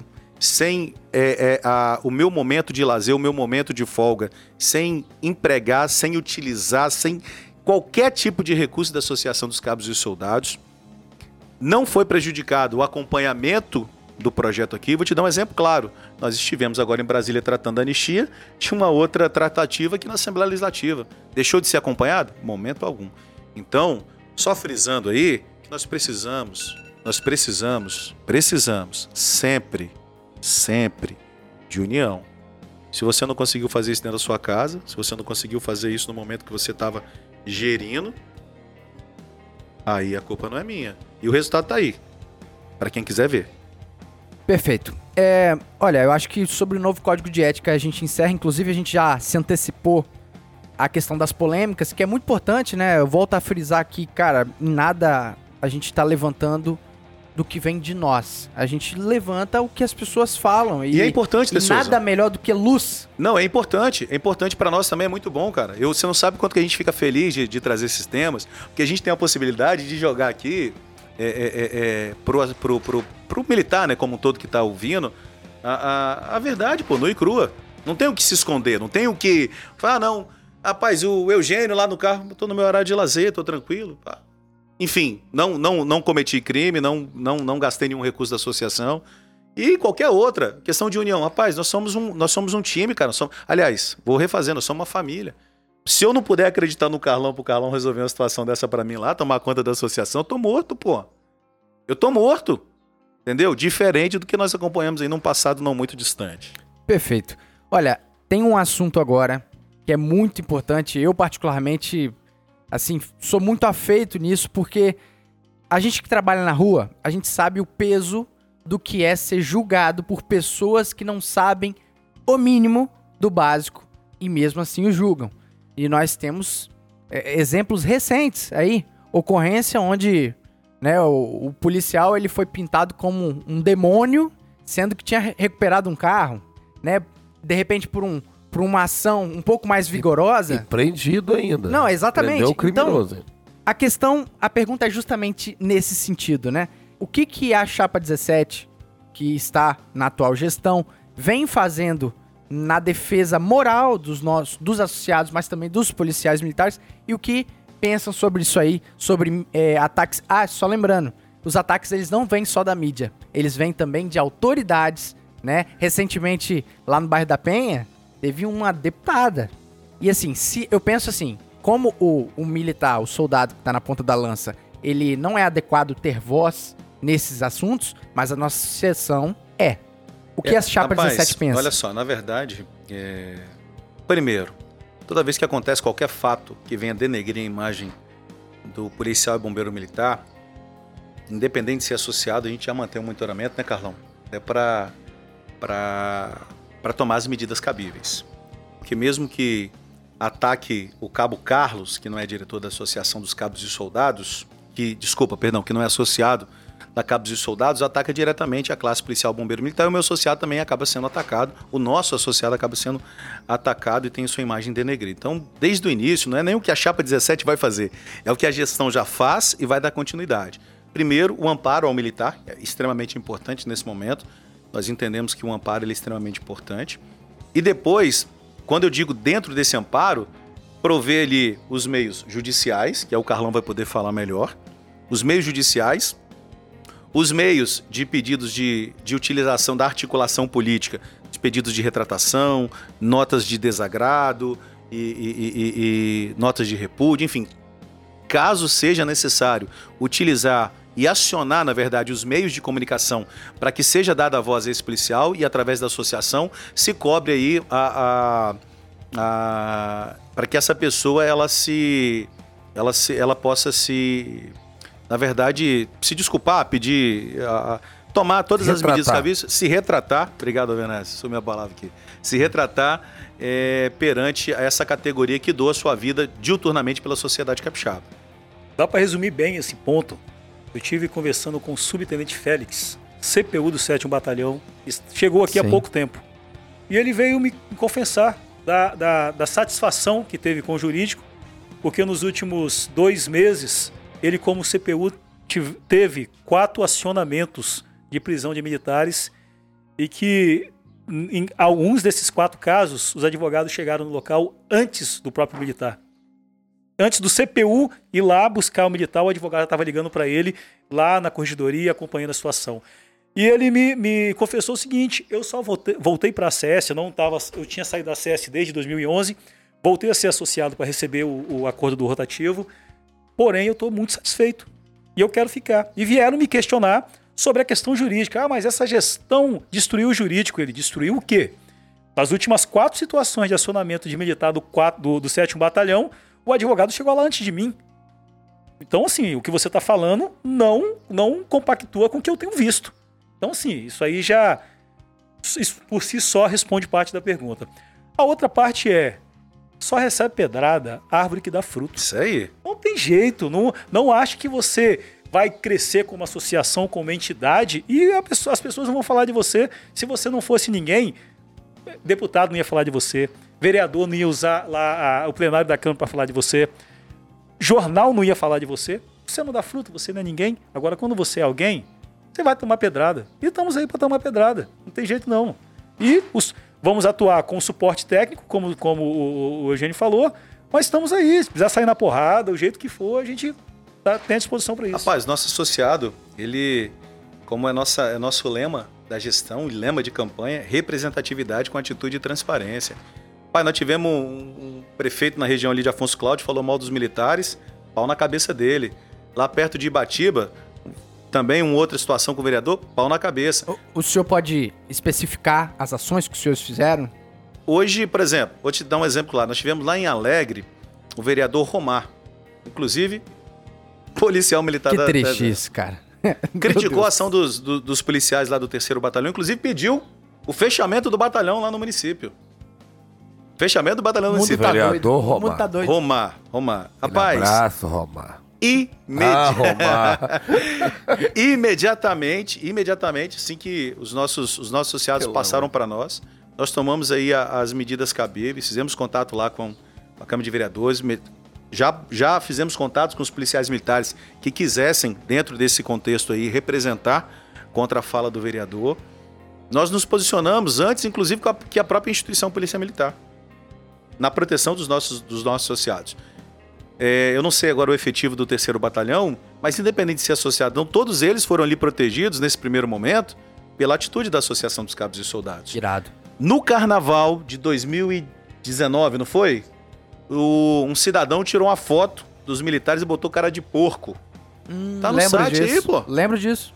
Os militares eram palmeirenses? É, é eu acho que eram torcedores do Palmeiras, né? Não tem mundial, tem mundial? Tem não, né?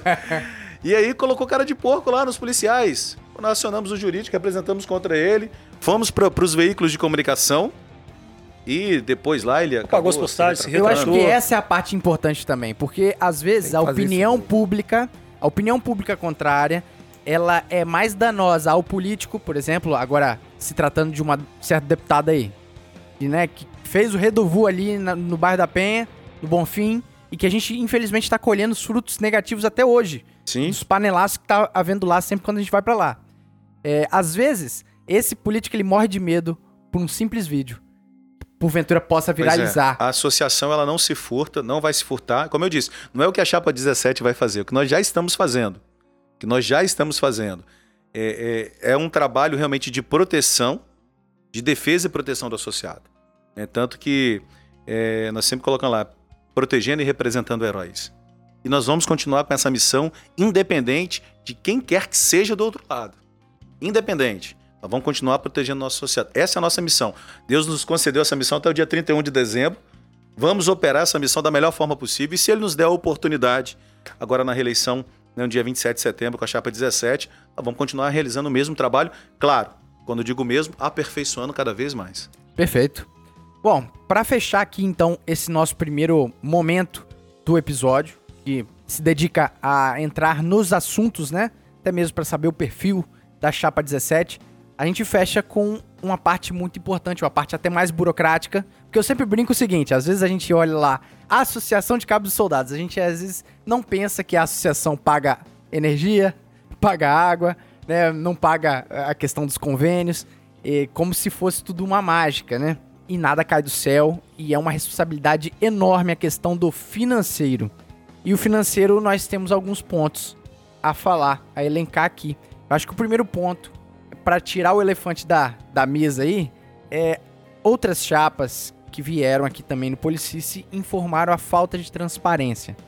Eu acho que esse é o primeiro ponto. Tá no lema de vocês. Os senhores inclusive. falarem, é, exatamente. É. Na verdade, o que que, o que que acontece? Mais uma vez, tem meia dúzia de pessoas aí que não fizeram nada durante um bom tempo e, e agora, em véspera de eleição, querem aparecer e aí costumam jogar esse monte de bizu furado. Primeira coisa, A Associação dos Cabos e Soldados é uma entidade sem fins lucrativos.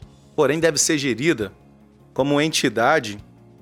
é, de porém, deve ser gerida de forma muito responsável, porque, embora seja sem fins lucrativos, mas como você mesmo disse, Souza, ela precisa pagar funcionário, energia, água, advogado, prestador de serviço, tudo isso faz parte. Então o que, que acontece? Já está, se mantém e permanece no nosso planejamento toda a parte financeira e fiscal da entidade, da Associação dos Cabos Soldados. É, hoje, o atual tesoureiro é o Sargento Júnior e o, o segundo tesoureiro é o Cabo Góes, que vem desempenhando um trabalho à frente da tesouraria é, nunca visto antes na entidade.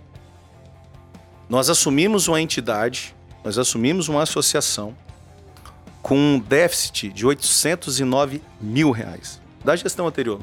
Uau.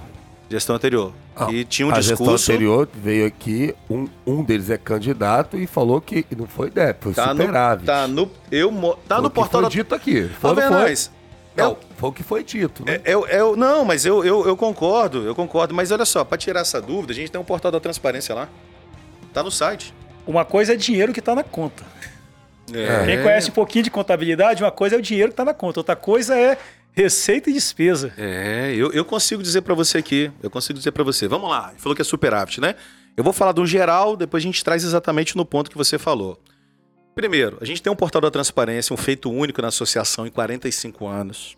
Até porque nós queremos mostrar para o associado que a gestão dos recursos tem acontecido de forma muito responsável.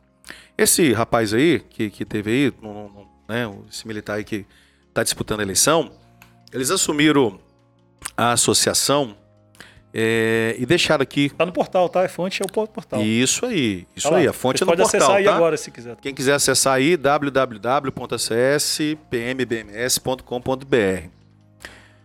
Eles entregaram a associação para nós aqui em 2018. Só um detalhe, Eugênio. Essas informações que ele levantou foi o escritório de contabilidade, contratado pela gestão anterior, tá? Não fomos nós que contratamos, É, aí, não. Vou deixar claro. Escritório do Pasolini. É o mesmo que nós assumimos, nós não trocamos de. Pois é, em 2000 e 2018 eles entregaram. Na verdade, em 2017 já fecharam um déficit aí de R$ 55.216,30. Em 2018, lembrando que esses valores são sempre levados em consideração dia 31 de dezembro do ano corrente. 31 de dezembro de 2018, quando eles passaram a associação, que a associação foi passada no dia 2, nós tínhamos um déficit de R$ 737.192,26. Meu Deus.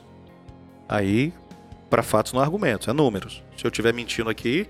Ah, e para não disser, para não dizer que nós estamos mentindo, todos os balanços de 2016 para cá estão disponíveis para baixar no site do que Portal foi da outra Transparência. acusação que os senhores não apresentaram. As chapas que vieram aqui disseram que não tem acesso às contas da CS. Os balanços Porque não não, tem os foram balancetes. apresentados em Deixa eu, tempo. deixa eu só e, fazer inclusive, observação. que um que deveria repre- é, contestar esses balancetes, inclusive é candidato aí na chapa dos senhores. 2019 a 2021 estou como diretor. 2016 a 2000 e, final de 2018 estava como conselheiros.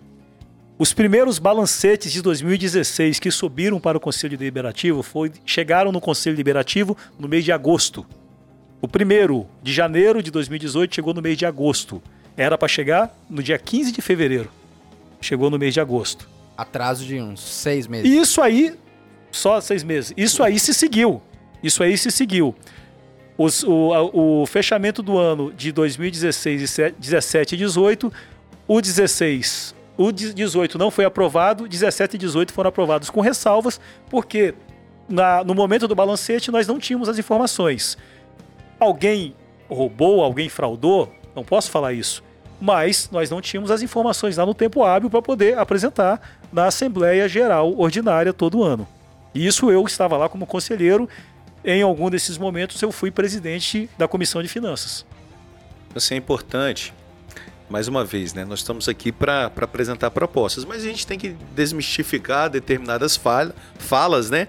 Que, que, que são colocadas. O Carlão, melhor do que ninguém sabe disso, foi conselheiro na, na- no triênio 16-18, sabe do relacionamento lá da- né, do, do conselho com a diretoria, sabe do, do que foi foi colocado. E hoje nós temos lá, mais uma vez, como eu disse para vocês, para os senhores, um portal da transparência. É fato. Tá lá, são números. Ah, eu não tive acesso ao balanço que o Eugênio me deu. Pô, o balanço está aqui. Está aqui, está no site. Está no portal da transparência. Você vai baixar balanço e DRE 2016, 17, 18, 19 e 20. Você não tem 21 porque ainda não fechou o ano. Não tem como. Mas só para você, vocês terem uma ideia. Existem diferenças. Até para a gente entender. Porque o que, que acontece? Você tem resultados financeiros e você tem a questão dos caixas equivalentes. São coisas diferentes. Talvez a pessoa que estava lá ele não sabia essa, essa diferença. Mas vamos lá. Resultado financeiro.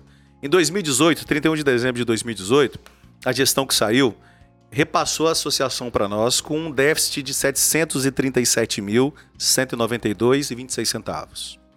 Em 31 de dezembro de 2019, nós já recuperamos em 236.375 mil e 50 centavos de superávit. Mas calma aí, esses números, eles eles são atestados por escritórios de contabilidade. Pelo escritório Isso. que já atuava pela gestão anterior. É, é, é assim, devidamente mas, técnico eles esses que criaram números, né? Os dados. Isso, devidamente. Quem contratou essa, esse escritório aqui foi na gestão do Sargento Renato.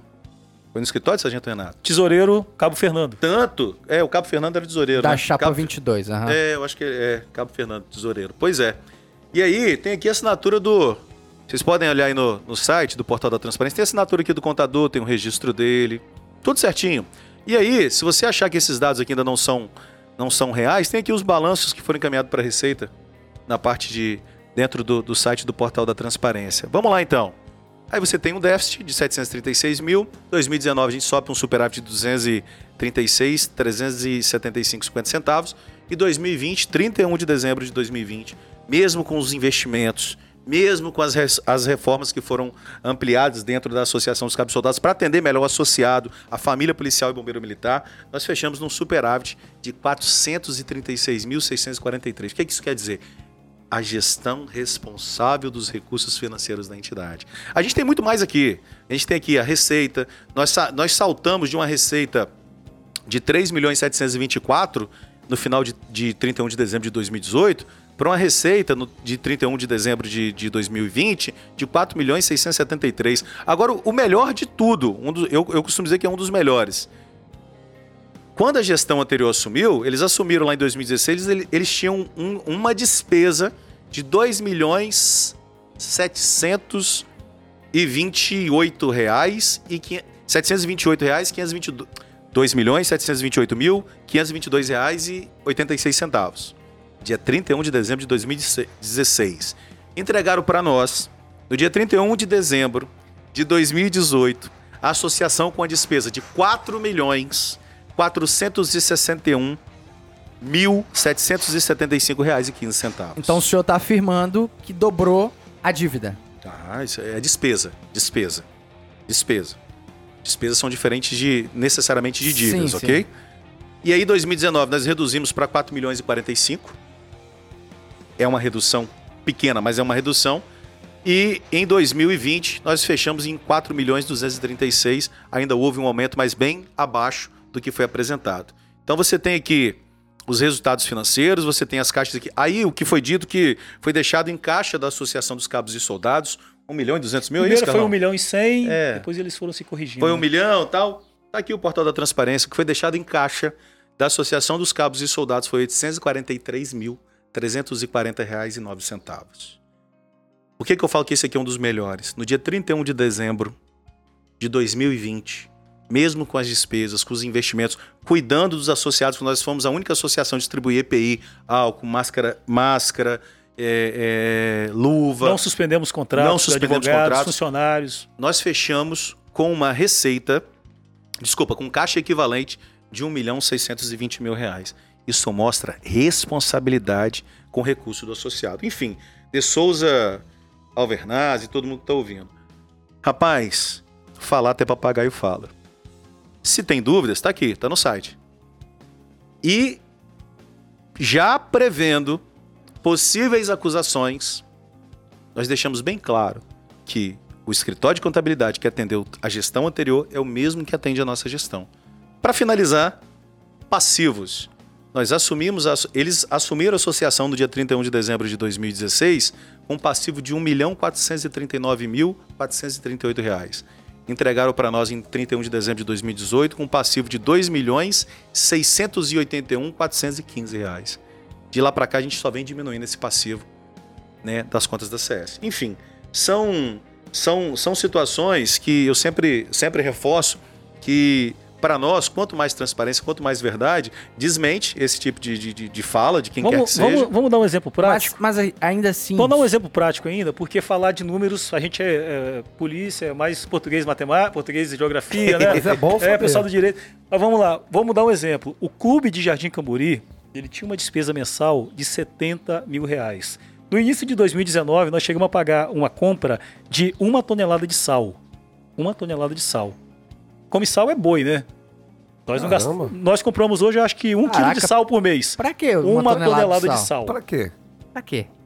Pra quê? Era gasto para tratar a água da piscina, da piscina do clube. Uma tonelada de sal. Nós não gastamos uma grama de sal na piscina mais. O clube que custava mais de 70 mil reais por mês custa menos de 30. Na verdade, Eu tô dando um exemplo de uma despesa. Não, não, mas aqui, vão, vão E o alguns que- mas Qual a fatos. mágica que vocês fizeram aí? Rapaz, Ou não na foi verdade, mágica? foi na verdade, não, não, não existe mágica. Na verdade, exi- existe gestão com responsabilidade. Mas aí que tá. Existem algumas acusações que os senhores têm que demonstrar balancetes, balanços pro conselho. Demonstrar correto? e publicar ainda. Tá aqui. Isso tudo que o senhor demonstrou foi em tempo hábil, foi dentro do Todo do mês, todo mês sobe os nossos balanços para o conselho. Mas deixa eu falar com você, existem dois tipos de pessoa. Aquela que quer construir, quer avançar, e aquela que não tem a capacidade e só quer destruir. E aí você tira suas conclusões. Então a transparência está ok com a gestão dos Ok, senhores. ok, sem a problema consciência nenhum. tá tranquila. Tranquila, tranquila. Só para só para para finalizar essa fala em relação à questão da transparência, nós temos aqui uma nós temos ainda no portal da transparência passivos judiciais.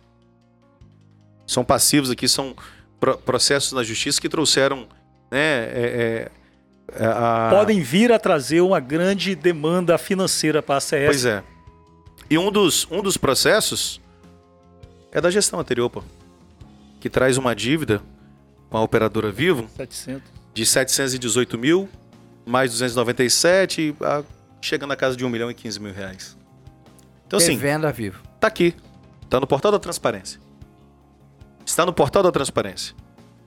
Eu quero tirar dúvida. Tá aqui no balanço, tá o DRE, o que é encaminhado para Receita. Sim. Inclusive, essa questão da transparência é transposta também para a relação da forma diferente que a gestão dos senhores tem feito em relação a lazer, né? Tanto é que houve uma nova aquisição, não aquisição, né? Entenda de outra forma Não, esse termo, perfeito? Alocação. Isso. Houve um adicionamento de mais clubes pro associado. E alguns dos críticos também falam que esses novos clubes, eles vieram também por debaixo dos panos, muitas em coisas. específico, o Clube de Terra Vermelha. Que, Exatamente. que, que, segundo falaram que vocês gastaram algo em torno de. Como vocês não apresentam, então eles não têm noção, mas entre 180 e 200 mil reais no Clube de Terra Vermelha. Qual a veracidade disso aí? E sem, e sem um retorno desse dinheiro, né? Eu vou deixar, o, foi deixar o. Carlão responder essa, mas antes de mais nada, deixa eu só dizer uma coisa aqui. A responsabilidade na, na administração faz com que nós possamos trabalhar todos os, a- a- a- os caminhos possíveis que o Estatuto é, tem disponibilizado para o associado. Você, no momento em que nós vivemos, onde nós temos aí muita problemas, né, de militares com a questão de saúde mental, o desgaste, né, muitas das vezes do trabalho, nós não podemos perder, que nós já estamos perdendo há muito tempo, quem tem família sabe muito bem disso, esse momento de lazer e, e- e- e um momento de, de estar ali junto com a sua família, seja num clube, seja num hotel, seja num passeio, numa fazenda, num campo, enfim. Então, a associação ela preza muito, muito pela questão da família do policial militar e do bombeiro militar. Então, o que nós pudermos fazer para dar o suporte, para dar o suporte e a atenção necessária para os familiares, que são os nossos dependentes, pessoas que são o nosso porto, se- porto seguro, a nossa base em casa, nós vamos fazer. Isso é fato. E de lá para cá, desde o início da gestão, a gente vem trabalhando realmente investindo no, no lazer, que eu preciso que o meu associado, que, o, que a esposa, que o filho, ele tenha essa opção. Principalmente em momentos onde nós estamos cada vez mais cercados pela crimina, criminalidade. Então, preciso ter um, um espaço para minha família. Então, nós trabalhamos reforma do clube de, de Jardim Cambori, trabalhamos a reforma é, é, e readequação do clube lá de Alterosa. Estava abandonado. Funk. Abandonado. Alugado para fazer baile funk. Alugado para fazer. gato de energia. Entendeu? Meu Deus do céu. Então, sim, fizemos isso. E estamos recuperando um clube Nova Venécia que foi abandonado pela antiga gestão. Abandonado. Abandonado. Deixando a ver navios todos os associados do norte, norte, extremo norte e aquela região do noroeste. Fora os clubes parceiros. Linhares Beach, Guriri Beach.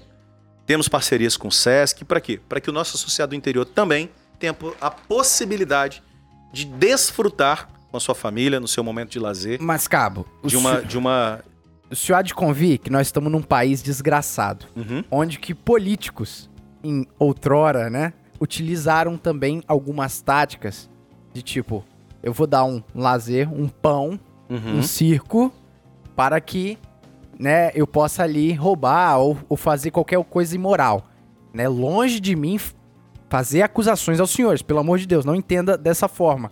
Mas a questão é essa, está sendo transparente todos esses lazer que realmente o praça adora. Eu mesmo, eu vou pro clube de jardim Camburi porque eu não me sinto confortável em estar na praia. Por causa da arma, por causa do da, da paz. Eu prefiro ter paz, né, de não ter um maconheiro ali, mas a- a- até que ponto? Até que ponto é isso? Toda a transparência possível. Vamos lá. Essa é a vamos, pergunta. Vamos lá. Essa, essa foi ótima pergunta. Acho que os senhores lembram, eu acabei de falar uns minutos atrás sobre o quanto custava o clube de Jardim Camburi. Cerca de 70 mil reais. E o quanto nós economizamos. A gente tá aí nessa dívida para menos de metade. 35 mil reais. Esse valor economizado é menos, é menos que esse valor que é gasto com o clube de, da, da, da Barra de Jucu. Sim, mas esse, esse 180, 200 mil, isso existe Isso não é existe. essa Isso conversa? não existe. Bom, Isso não existe, Bom, totalmente inventado esse valor. O valor que é gasto lá mensalmente são cerca de 26 mil reais. mas a que é menos do que- reforma, vocês teriam feito uma reforma no Não, clube. não, pegando não, o clube não, pronto. Não, não, não, não. Eles tiveram que entregar pra gente Não, pronto. não, entregaram Ah, o clube tá. pronto. Não, não, não. Na verdade, como eu falei, isso aí é mais uma vez uma fala de que não tem o que acrescentar e nem defender proposta. Isso é fato. O cara quer ficar jogando pedra, quer ficar criticando. Mas ainda sobre essa questão sua que você falou sobre o pão e o circo, né?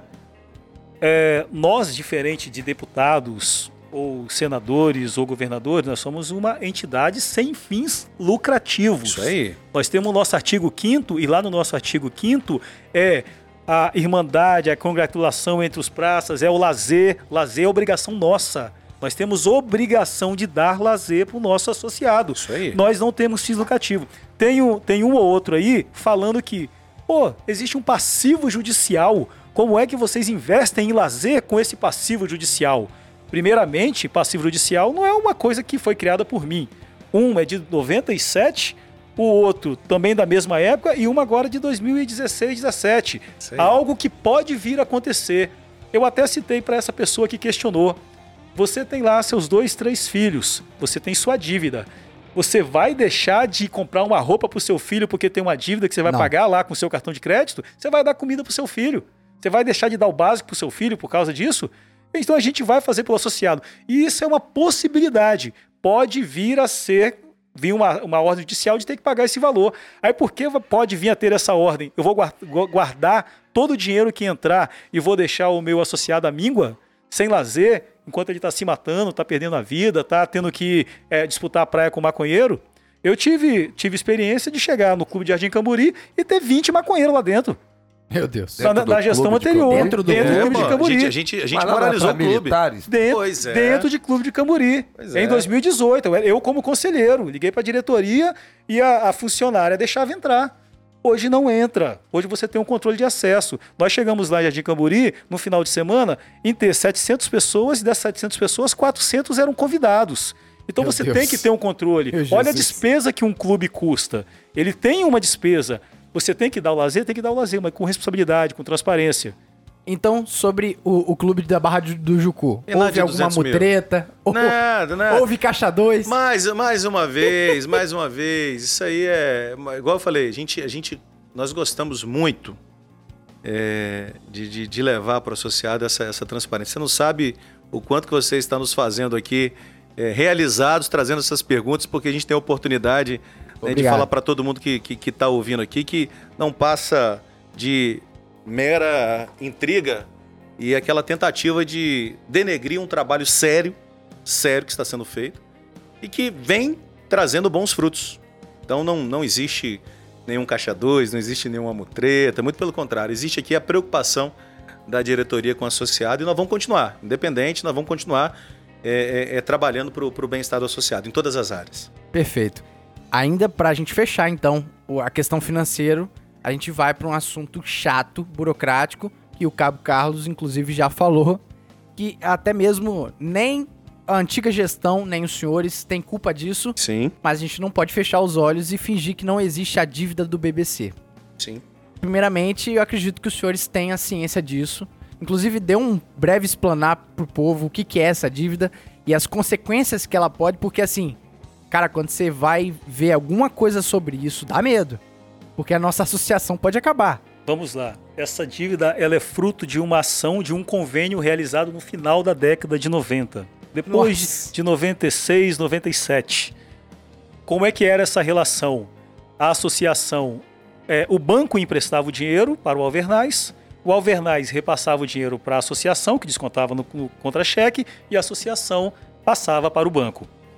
O banco nunca viu um centavo do um milhão e meio que foi emprestado na época Nossa. não recebeu um centavo. Alguém roubou, enfiou no bolso? Não sei. Pode ter pagado alguma dívida, pode ter pagado alguma outra coisa? Não sei, não estava lá. Não era nem praticamente nem nascido na época, né? 97? Ah, não era nem sim, nascido. aham. Mas não estava nem na polícia. Então, Beleza. não sei, não posso falar, não estava lá. Mas esse um milhão e meio em 97 não foi pago para o banco, que entrou com uma ação judicial.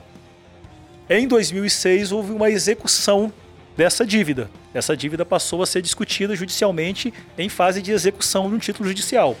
Que no- num processo jurídico já é o finalmente. Já é pagar. Já é pagar. A dívida existe, ela eh, tem que ser paga. Foi, foi feito. E de lá para cá foram as gestões vieram criando estratégias jurídicas para recorrer daquilo ali e jogar essa dívida para frente. Em 2020, 2019 nós já, já assumimos essa dívida, essa, esse processo.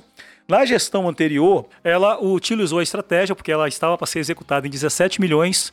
Então, ela utilizou a estratégia em contratar um advogado renomado que garantiu que, se fossem pago 400 mil reais, ele garantiria a, a, a sentença favorável no primeiro julgamento e depois no recurso no tribunal, mais 400 mil que seriam pagos e ele garantiria isso. Um E- advogado e- e- garantindo sentença? Garantiu, garantiu. O cara é bom. O cara era bom mesmo. Mas era mesmo. Os caras foi uma jogada bacana. Contrataram também a esposa dele.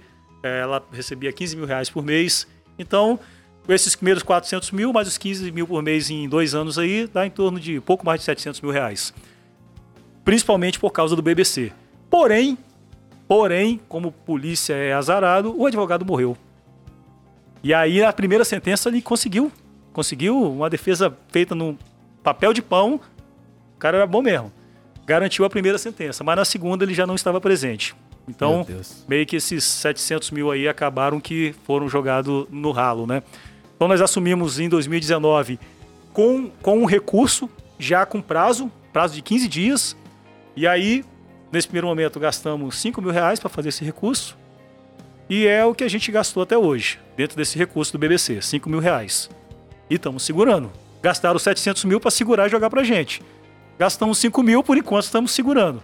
Até é, dar os créditos aí, foi o escritório do Max, né, que fez esse primeiro recurso. É, e chamamos a massa falida para conversar, Sim. para saber. Pô, a dívida agora em 2020 20, fomos notificados que está chegando em mais de 35 milhões. 35 milhões. Seu. E aí sentamos, chamamos a massa falida para conversar, porque a massa não existe mais, mas existe o escritório que é quem representa Meu que, que Deus. também é parte no processo. Então eles falaram assim: olha, vocês desde 97 é o primeiro grupo que nos chamamos para conversar. e nos chama para fazer uma proposta para ver se dá para fazer um acordo, porque Porque assim, explicando pro associado, às vezes que não entende muito sobre direito né, de falência aí, é, a massa falida é geralmente os credores que sobraram ali e que querem receber o dinheiro. Eles querem receber. Então, às vezes, eles só querem que alguém negocie ou converse. Porque se delongar na justiça não é bom pra próxima, ninguém. né? Não é bom pra ninguém. E o administrador da Massa Falida foi muito consciente. Ele falou que sabe do- da, da importância da responsabilidade da associação, sabe que a gente não tem condição de pagar 35 milhões e, e- e deixou bem claro que não quer ver o fim da instituição. Não quer ver o fim. Então, foi feita uma proposta ali de praticamente, acho que cerca de 15% desse valor. 15 a 20% do valor total, que é a dívida, mais de 35 milhões. E aí, só que a gente precisa de caixa. A gente precisa de ter o aval. de 5 milhões. A É, gente. na verdade, na Um verdade, pouco mais. É, na verdade até me, me perdoe o Carlão. O essa essa essa fala é porque é o seguinte, o juiz, ele já já tinha chegado como o Carlão falou, chegou a notificação realmente de execução da, da associação. Então Sem nós choro nem vela. então nós brigamos lá para que se fosse conversado para que assim pudesse né, ter uma uma, uma, uma, uma, uma audiência entre as partes para a gente chegar num, num- num- num- num- em algo que seja bom pra, para as partes. Porque dizer para vocês aqui também que, que não vai pagar, que vai empurrar, a associação. Tem que pagar. É, ter que pagar. E é uma dívida Infelizmente. pagável. Pelo, pelos valores que vocês colocaram aqui, pa- aparentemente parece ser uma dívida pagável. É, na tá verdade, e, e ela 35 começou. milhões? É, é, não, essa de 15 35 milhões. Que o, senhor- que o senhor citou aí. Não, sim, Os é. 15% são, eu acredito que é pagável. Pois é, assim, a associação, a- a- quando eu falo associação dos cabos e soldados, porque vai além só do Eugênio, vai além do, do- do- do cabo Carlos, de, de toda da nossa diretoria, foi uma sucessão de erros no passado que acarretou esse valor.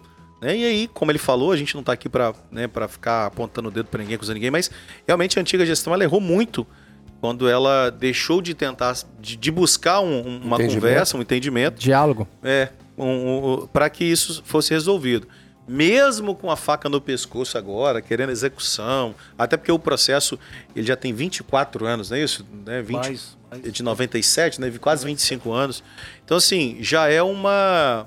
é, é, já é uma, é, é uma possibilidade que a gente tem de, de salvar a nossa associação. Quando a gente diz salvar a nossa associação, é porque muitas vezes o cara fala assim: ah, vai ficar essa dívida para o associado. Não, não vai para o associado. Mas a gente corre o risco, sim, de ter bens penhorados, a gente corre o risco, sim, de ter alguma coisa que, que venha inviabilizar esse funcionamento. Então, assim, a nossa intenção é essa, é manter é, essa, essa conversa, essas tratativas, para que a gente possa resolver isso da melhor forma possível e também ter um alívio, porque é, como essa dívida aí, a gente tem uma outra do Cucas, né, que, que quem conhece é os mais antigos sabe, o restaurante, e temos também essa agora da Vivo, né, da gestão aí que, de 2016, 2017, que é a gestão de telefonia que a gente precisa resolver.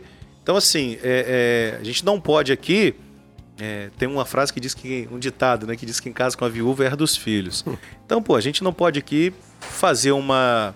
simplesmente uma. uma, uma, é, como que eu vou dizer assim? Uma cara de paisagem Tipo, já que tá ruim, agora que Deixa o exploda, pau quebrar, né? não, pô. Muito pelo contrário. Nós vamos, nós vamos trabalhar para que isso seja resolvido o mais rápido possível. E aí sim a gente possa dar essa, essa tranquilidade para a associação, para nós enquanto né, gestores e também para os associados. Mas aí que tá. Vamos pra efeitos práticos aqui. Chegou lá e conseguiu um acordo de 5 milhões. e aí? Tudo Assembleia Vamos tirar Geral. da onde? A gente tem que fazer uma Assembleia, Assembleia Geral. Geral. Esse- Sempre esse Assembleia Geral. E- Esse tipo de assunto, a diretoria ela não, ela não decide Existem- sozinha. Não existe isso. Três órgãos na, na associação: diretoria, conselho, assembleia geral, que é soberana. O que decide a Assembleia É Geral? O que ela decidir, tá decidido. Vamos levar Tipo que é assim, o clube que. Vender. eu acho que o clube vender- pagaria essa dívida. Por esse vender- valor. Mas você tem que vender o clube. Esse valor que ele citou, sim. Pra pagar. E aí? Mas é melhor Tudo? vender do que ser penhorado e você não ter nada. Pois é, hoje, Ainda continuar devendo. hoje é a gente. A gente está esperando né, essa, essa audiência aí para essa questão da, da conciliação, o que, que vai ser proposto, tal, certinho. E, como eu disse, nós vamos levar para a Assembleia Geral. Porque pode ser que na Assembleia Geral o, o associado fale assim: rapaz, eu não quero que faz nada, deixa o pau quebrar. Ou não, vamos fazer o seguinte: vamos desfazer de bens. Quais os bens que a associação tem? Ou então é o seguinte: vamos tentar dividir isso em X vezes. É, Isso que eu depende da acharia a Assembleia coisa Geral. mais, assim, é, é, plausível se fazer. É, mas depende, mais uma vez, Refinanciar essa Porque dívida. não é uma Assim, decisão da O diretoria. acordo, a dívida, A os 15% que o senhor citou aí, porque a dívida total Porque não tem como. a gente não não, não pense que a gente está jogando a responsabilidade para a Assembleia. Não, a gente Não é está isso, nesse é. período buscando a solução. A gente quer apresentar para a Assembleia a solução.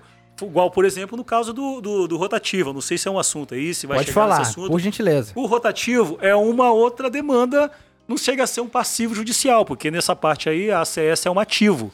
É uma ação em que a ACS ela, ela, ela é a requerente na ação. Figura como requerente. E, e foi uma, uma execução no processo do ano 2000. E desde 2015 já há a possibilidade de se fazer os cálculos propostos pela Procuradoria-Geral do Estado e está se fazendo um acordo, procurando fazer um acordo e pagar os militares, desde 2000, final de 2015. Sim. Não foi feito. É Que foi- que morreu esperando isso aí. Morreu sem receber. O que foi feito em 2018? É, a, a antiga diretoria jurídica, juntamente com o escritório que cuidava disso, viram como boa estratégia dividir essas ações. A ação era uma só. Vamos dividir em várias ações e vamos é, fazer novos cálculos que isso vai forçar o judiciário a pagar. Então, é, cobrou-se lá 150 reais de cada associado. Aí soma aí, são 8 mil pessoas no processo.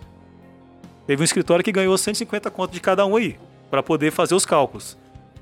É, Aumentou-se o contrato do escritório, que cuidava do, do- da pasta civil, para poder, poder cuidar do rotativo. Por final, quando nós assumimos esse contrato, era de 29 mil reais, para cuidar, dentre outras demandas, também do rotativo.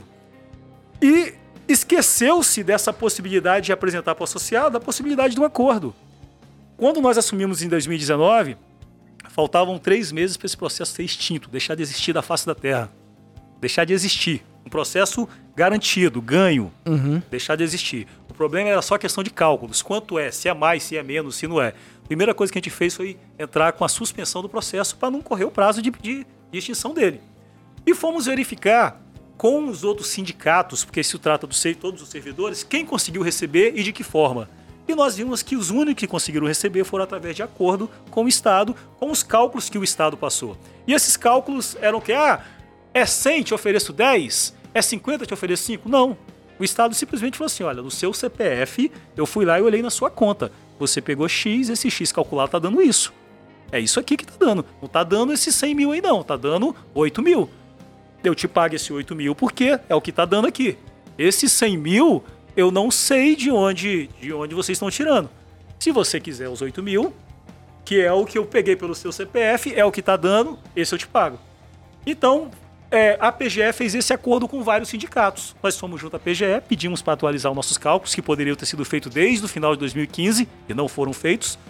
Como você mesmo falou, várias pessoas morreram sem, sem receber nada, zero centavo, e nós conseguimos atualizar esses valores, tivemos os valores atualizados e não decidimos fazer nada. Nós fomos para o Estado, fomos correr todos os batalhões, fizemos reuniões dentro do não- nono batalhão, 12 segundo batalhão, segundo batalhão, corremos todo o Estado e apresentamos. A situação é essa essa e essa, e nós temos essa solução. Aqueles que quiserem, nós vamos apresentar para a Assembleia. Aqueles que não quiserem, as outras soluções vão estar disponíveis. E nós chamamos uma assembleia em, dois, em fevereiro de, de 2020, 2019, 2020. Chamamos essa assembleia, a assembleia aprovou, a assembleia aprovou que desse continuidade naquele acordo para aqueles que quisessem. E no final de 2020 foi depositado aí nas contas que foram abertas mais de 15 milhões de reais. Que é parte desse valor. É mais ou menos aí Uma é, grande vitória, né, Calão? uns 40%. Gra- Uma grande vitória, né? Então, associados que são associados há 40 anos que nunca receberam um centavo Um da centavo. associação, que há poucos meses atrás tinham pago lá 30, 150 reais para serem feitos os cálculos que acabaram não gerando em nada. E pior, para essas pessoas que entraram com essa execução, essa execução individual, que o Tribunal de Justiça entendeu que foi feito de forma errada, forma ilegítima, alguns foram condenados. Muitos condenados em pagar custas, custas altíssimas, até de 8, 10 mil reais, e alguns condenados em pagar sucumbência para outra pra parte adversa. Nós temos casos de militar condenado a pagar 40 mil reais. Nossa. No acordo, conseguimos arredondar para que esse militar condenado em sucumbência não pagasse nada Isso e ainda recebesse o que foi calculado. A custa, infelizmente, é do judiciário. Se foi condenado em custa, tem que ser pago. Já era. Temos caso lá desse escritório em que o associado recebeu, pagou os 150 reais para fazer o cálculo, foi atendido pelo escritório, Quando viu o valor, 412 mil. Pelo amor de Deus, não dão entrada nisso que vai dar errado. Eu não peguei isso. Não é justo isso. Policial consciente. Ele pediu para não entrar, o escritório deu entrada e ele foi condenado. Nossa. Olha só. e aí é. já era. Foi o único escritório que eu rescindi o Isso. contrato. Hoje- Foi o único escritório. Sim, é por causa disso, aquela rescisão. Lá do Entendeu? início. Isso, Exatamente. isso, isso, isso. E assim, mais uma vez, é... De Souza e Alvernaz, todo mundo que está nos ouvindo, é, a, nossa, a nossa gestão ela é participativa, por isso levar para a Assembleia Geral. Não para responsabilizá-los, mas para entender o que o associado pensa e o que o associado quer. Entendeu? São assuntos, são assuntos que tratam não só da, da, da vida de, de dois, três associados, mas de todos os associados. Né?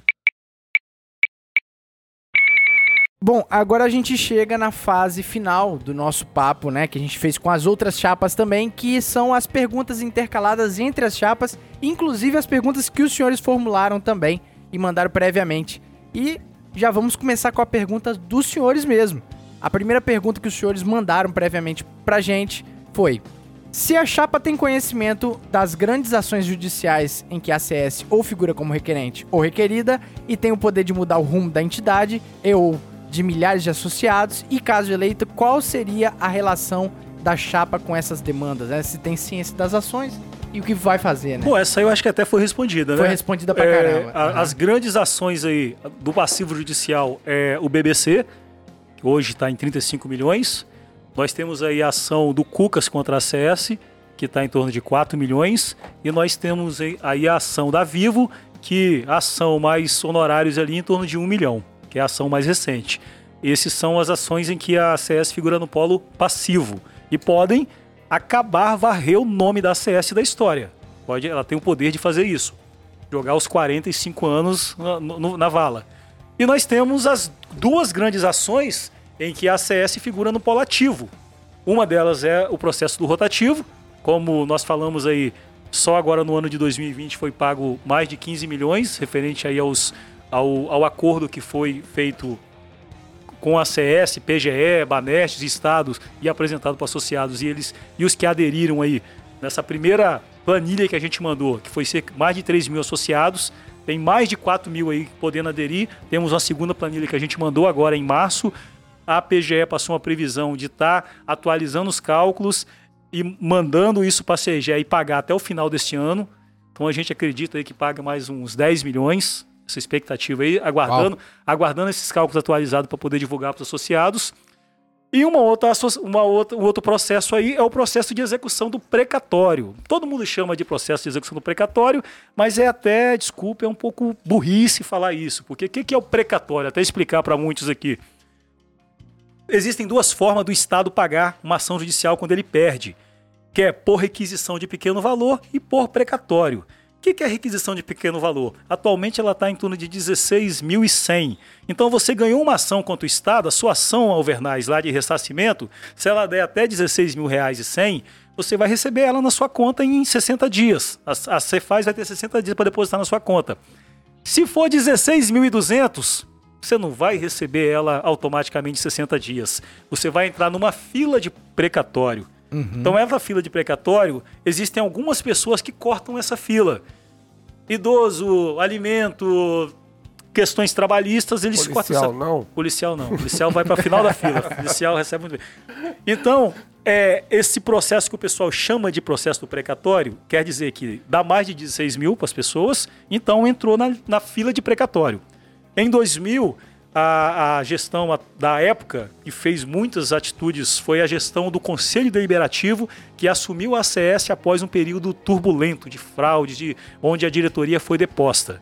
Então o Conselho assumiu e essas demandas coletivas é dessa época da diretoria que assumiu nessa época. Então, eles fizeram a ação tanto do rotativo quanto a ação do- de execução do precatório.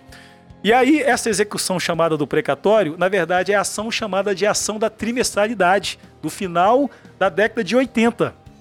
Quando houve a Constituinte, a mudança constitucional, a mudança da forma de pagamento, é, ficaram três meses ali para serem pagos para os militares, a trimestralidade. E isso aí foi ajuizado, o Estado perdeu, não pagou. Na, no, na, no ano aí 2000 foi executado, o Estado novamente disse que não tinha dinheiro para pagar, não pagou e se recorre até hoje. O último recurso feito foi em 2008 pelo Estado. Na época, o governador Paulo Artung falou que era uma moeda podre, que isso não existia, foi para o STJ, o STJ julgou, indeferiu o pedido do Estado, retornou para o nosso TJ e atualmente ela, ela está em Brasília no STF. Assim, é uma é o Estado perdeu e fica recorrendo, protelando isso para não ter que pagar. Não é algo só do Espírito Santo, todos os estados têm isso. O governo federal atualmente tem uma, uma questão forte com a questão de pagamento de precatório. O ministro da Economia tenta postergar isso aí. Isso é um, é, é um peso. Essa ação do, do, da trimestralidade do precatório é uma ação bilionária. É uma ação bilionária, mas na Nossa. casa dos 10 bilhões. É muito Nossa. dinheiro. Assim, a ação como um todo, né? Como um todo. E aí é uma luta nossa também, é Sim. é uma luta. É, dentro da nossa luta pelo rotativo, nós tivemos, chegamos a ter uma frente parlamentar, então a gente busca ter algumas ações nesse sentido para que o, aqueles que são responsáveis por pagar essa ação sejam responsabilizados para pagá-la. Pelo menos que atualize esses cálculos Sim. e que cheguem num valor que a pessoa possa desfrutar em vida. Exatamente. Que, como o processo rotativo, muitos morreram sem, sem ter acesso a nada desse valor, né? Então são as cinco grandes ações aí. Perfeito. Primeira Show. pergunta respondida, inclusive a pergunta formulada pela própria chapa, né? A segunda pergunta formulada pela própria chapa também é a qual a estratégia da chapa para conseguir avanços salariais para o próximo triênio? Já foi respondido logo no início do nosso bate-papo, né? Até porque nós frisamos, deixamos bem, bem, bem claro aqui que precisávamos entender o que que levou essa, essa essa, na verdade, esse abandono da, da, da questão salarial. Eu, nós entendemos que foi a falta de políticas de valorização das gestões anteriores. É, a nossa gestão ela tem construído mais uma vez a estratégia realmente de união, de buscar, uhum. de conversar, para que nós possamos é, continuar construindo. Já foi construído agora esse reajuste, né? Por exemplo, para o cabo, que, que teve a, a, um reajuste de 12% mais a inclusão das especiais, está girando em torno de quase 22% ao longo de, da última tabela, que é 2022, incluindo as duas especiais. Para o soldado, cheguei na casa dos quase 26%, né? Também por causa da, da, da inclusão das duas especiais, mais os 16% de. É, os 16% que, for, que foram dentro desse, desse valor de reajuste, né, que foi um reajuste um pouco maior para o soldado. Enfim, então assim, é realmente manter esse trabalho, uma comissão permanente das associações junto ao governo do estado, junto à Assembleia Legislativa, também envolvendo a, a sociedade como um todo, para que essa valorização ela permaneça acontecendo e nós não tenhamos mais esse abandono né, dentro da política salarial e da política de valorização dos militares. Perfeito. Olha, a gente já vai para as perguntas das outras chapas e a gente já começa com a chapa 22. A primeira pergunta da chapa 22 é: qual a conquista relevante aos militares estaduais que aconteceu após 2019 que não seja a anistia administrativa sancionada em 16 de janeiro de 2019? Mas é até difícil você apontar uma conquista relevante, né? Porque imensas são as conquistas. Temos a anistia, temos aí no jurídico o processo do rotativo, que como eu falei, foram 15 milhões de reais pagos, algo que poderia ter sido feito entre 2016 e 2019 e não foi feito. Nós temos a, a, a gestão, a gestão da associação, a economia, as contas. É, é até difícil numerar. É, o último aumento que nós tivemos, como citado aqui, foi em 2008. Então conseguimos pela primeira vez nesse grande, nesse período aí, ter um, um, um reajuste a, o reconhecimento do tamanho da associação, associação aí sair de 5.400 associados e chegar a quase 8 mil associados, eu acho que eu enumeraria como maior, como a maior conquista, porque a maior conquista é o nosso associado. Enquanto, então, quando você conquista mais de 45% de aumento no número de associados, não tem, não tem conquista maior que essa. Eu poderia falar de milhões de reais, poderia falar de, de aumento de salário, mas esse reconhecimento, esse acordar político para mostrar o tamanho da entidade, que, a, a, que os militares estão imbuídos nessa questão, e alguns poderiam falar: ah, se associaram para receber o rotativo, se associaram e permaneceram. Permaneceram porque estão acreditando na gestão, estão vendo essa força que a, a, a entidade representativa ela tem que ter. Então, o nosso, o nosso associado é o nosso maior bem, e você ter é, mais de 2 mil associados novos na associação não tem conquista maior que essa. Credibilidade, né? Credibilidade. Perfeito. A segunda pergunta da Chapa 22 é: Manato, Casagrande ou Contarato? Qual desses teria o seu apoio em 2022? Aí ele abre parênteses aqui. Apoio direto, sem jogar pra torcida, sem falar que a tropa escolheria na atualidade. Qual dos três teria o seu voto? Essa, essa é uma ótima pergunta, uma ótima pergunta, porque, rapaz, parece até que tudo aqui foi, foi combinado antes. Assim. Vocês, vocês fizeram para poder Para ajudar com a gente. isso.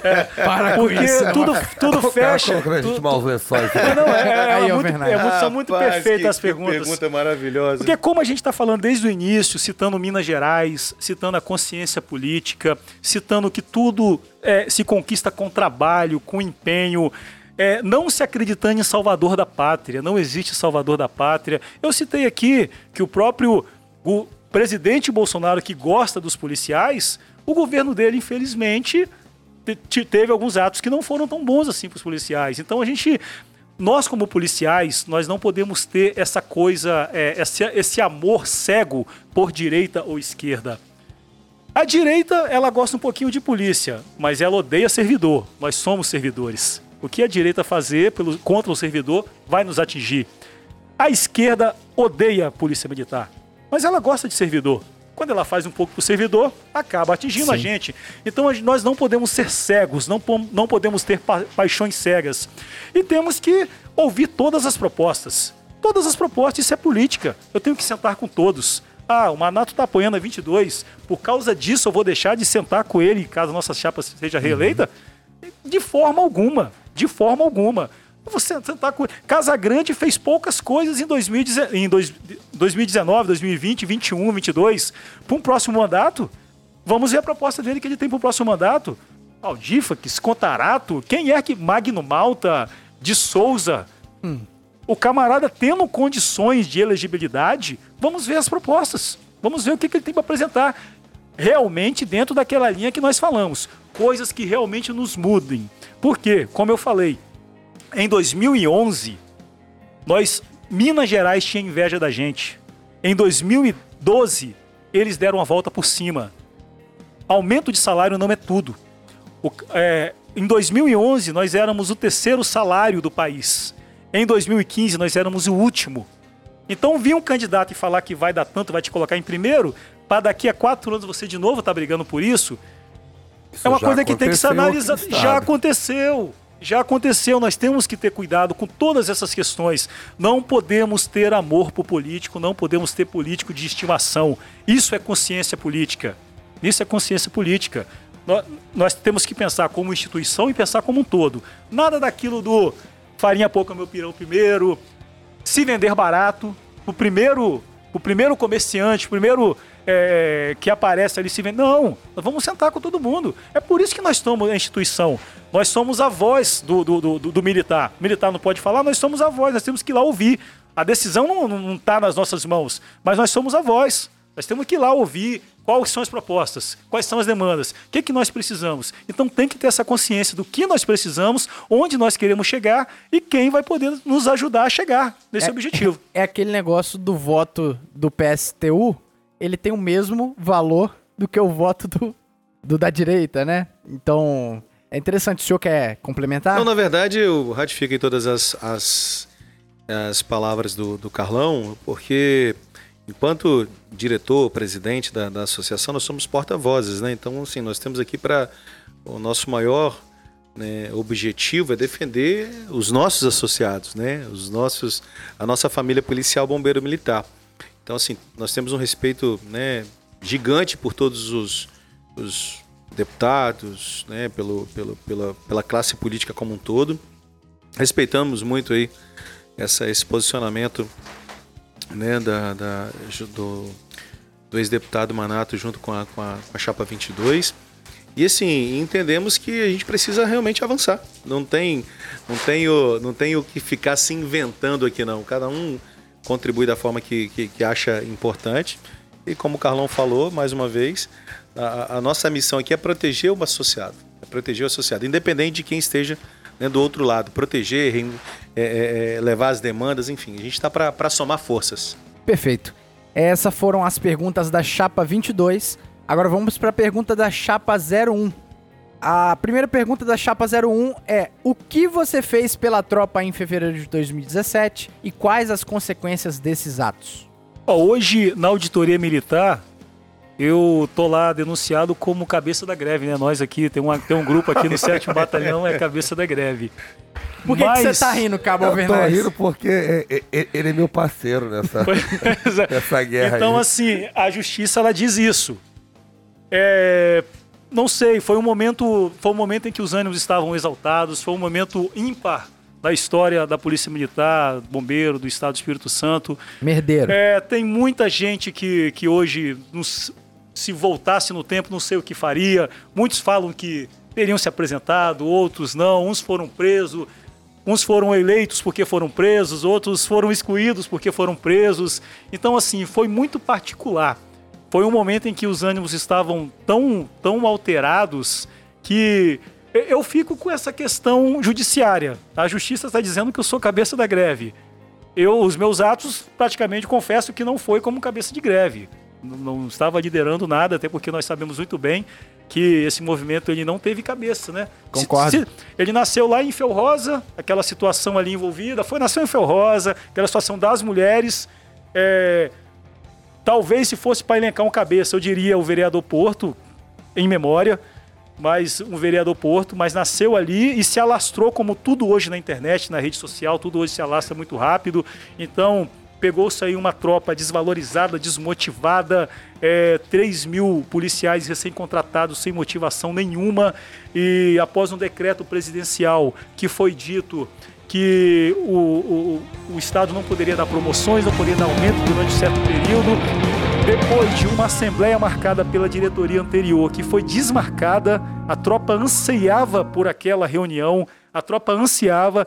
Eu falo para você de fundo do coração que se aquela reunião tivesse acontecido no dia 25 de janeiro, o fevereiro de 2017 não teria existido, não teria existido, sobre a justificativa de que teria um ambiente mais confortável, ar condicionado e tal. Eu queria assim perguntar àqueles que ficaram presos, né, aqueles que foram excluídos, aqueles que, que estão na auditoria militar, se ele queria esse ambiente de hoje ou ficar debaixo do sol lá no dia 25 de janeiro, reunir e fosse algo mais organizado e não tivesse acontecido o que aconteceu em fevereiro de 2017. Fala do Carlão é perfeita. Eu acredito que é, quem deveria ter se posicionado, quem deveria ter se movimentado em 2017 se omitiu. E por isso que a gente tem sofrido até hoje. Perfeito. A segunda pergunta da Chapa 01 é: por que uma gestão que se acovardou em 2017 e uma que não quebrou nem o limitador do CHS fariam no futuro o que tiveram a oportunidade de fazer e não fizeram?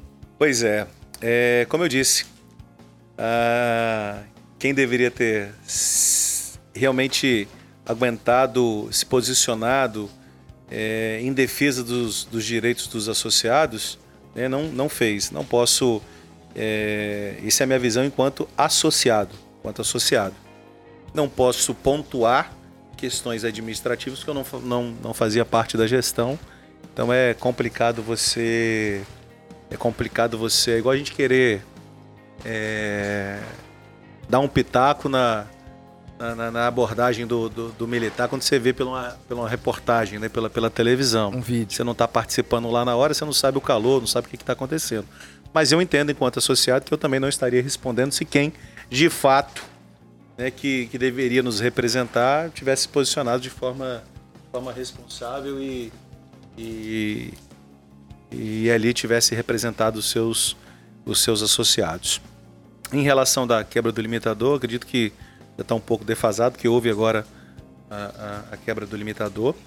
É, como eu falei no início da, da, da, nossa, da nossa conversa, do nosso bate-papo aqui com o a gente tem lutado muito para criar realmente uma, uma lei de promoções e critérios para que essas promoções aconteçam de forma uniforme e que seja garantido para os nossos militares essa, essa garantia de uma carreira, né?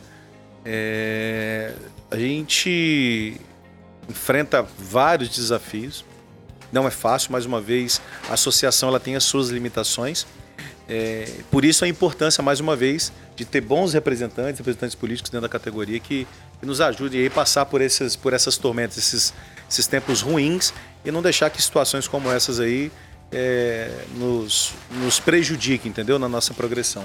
Essa foi a última pergunta da Chapa 01. Vamos agora finalizar a pergunta das chapas com as perguntas da Chapa 03. E a primeira pergunta é: quanto tem que ser o salário do soldado no início de carreira? Pergunta meio. 15 mil reais. Também. Eu acho que eu tô Faça o junto. coro com o Carlão, 15 mil reais. Enfim, Tá bom, é, tá abaixo do governador, que é o teto, né? Tá, tá bom, acho que tá bom. é honesto. Valeu, Vernaz. Enfim, Pô, vou falar o que tô sem palavras. Você quer? A segunda pergunta. Prefiro não comentar. Podemos ir para a segunda pergunta? Puxa, essa. Qual a estratégia da chapa em fazer a vida do soldado da ativa, da reforma e da reserva remunerada melhorar? Rapaz, mais uma vez, a gente reforça aqui que nós somos um corpo, né? A gente começa soldado, pois todos nós temos né, os nossos anseios nas, na, na sua progressão funcional. Depois nós temos a segunda progressão funcional que vai a sargento, enfim. É, é trabalhar, continuar trabalhando, junto aos demais atores envolvidos, para que se criem políticas de valorização, como tem sido feito lá pra, por nós aqui, não só aqui como proposta de chapa de eleição, mas como vem se construindo para nós aqui na, na nossa gestão, são políticas de valorização para o policial militar, seja em questões financeiras, seja em questões habitacionais, seja em questões de proteção mesmo, né, quando protege o militar de, né, da questão da, da, da parte jurídica, do sua, da sua, é, a sua execução do trabalho diário, enfim. São políticas que devem ser construídas, além de construídas, mantidas ao longo dos anos para que essa realidade muda, mude, na verdade, né? Porque, é, como eu disse, a nossa categoria, durante muito tempo, ela foi esquecida. Muito tempo foi esquecida. E aí, quem estava do outro lado não entendeu ou já sabia que nós tínhamos uma força gigantesca e aí ia, ia nos bloqueando, nos dificultando de avançar. Então hoje eu entendo que a nossa, a nossa visão política ela já é muito mais ampla. Eu entendo que os nossos militares eles têm cada vez mais é, buscado formas de, de crescer profissionalmente, como pessoa, é, é, e principalmente buscando uma qualidade de vida. A gente percebe isso tanto no mais antigo, né, do militar mais antigo, que está próximo de ir para a reserva, quanto dos militares mais novos, que também estão nessa busca aí por, por, por uma qualidade melhor de vida. Então, são, são construções Destacar ainda nessa, nessa dinâmica que nós temos a honra hoje de ser a instituição, a maior instituição do Estado em representar é, o militar estadual e sermos chamados de cabos e soldados. Ou seja, a maior instituição dá voz ao cabo e soldado. Mas essa voz ela não é só do cabo e soldado. Nós temos lá de aluno oficial, aluno, aluno soldado, Soldado. aluno oficial a coronel RR. Temos coronel RR, Sério? vários coronéis RRs, pessoas que nos ajudam. Entendeu? Mas posso citar aí Coronel William, Coronel Tarzan, Renato Tarzan, desculpa aí, Coronel. É, São aí. Recentemente Então, assim, agora o Coronel Laércio. Coronel Laércio. Que bacana, que bacana E assim, e temos alunos soldados da primeira turma, associados e que estão lá e, e a CS ela tem que trabalhar pensando em todos. Nós temos aí o, o- o soldado Valadares, né, da RR, então nós temos o nosso RR. Então quando você pensa em algo, como eu falei, é aquela fala que nós temos que estipar do nosso meio. Farinha pouco, meu pirão primeiro. Então você acaba trabalhando para um grupo, sendo que a instituição tem que trabalhar para todos. Ah, é, eu vou trabalhar para o cabo e o soldado. E aí? Então o sargento não vai ser promovido, o cabo vai ser cabo o resto da vida? O soldado vai ser Exato, soldado o- o exato. resto da vida? E como é que vai ser isso? Entendeu? Exato. Então temos que ter temos essa consciência, né? E a tropa tá tendo essa consciência. Bom, bacana. Agora a gente vai pro momento das perguntas do Alvernais. São duas, são tranquilas. Ou mais? Vocês já falaram. é, Não, bacana. Uma delas eu queria, inclusive, parabenizar a administração dos senhores, que eu nunca tinha visto isso nos meus 12 anos de polícia, quase 12 anos. Ainda mais vindo de um momento difícil, que a polícia vem passando depois daquele fevereiro maldito. É, as competições que os senhores têm feito aí com relação a, a futebol, que a CS tem elaborado aí, que, que eu acho muito bacana, eu sou um amante do esporte. O Carlão é um atleta, lutador. Se pretende manter expandir trazer para outras áreas. A polícia é cheia de, de lutadores, né? Lutam várias coisas aí. as mulheres também, expandir isso.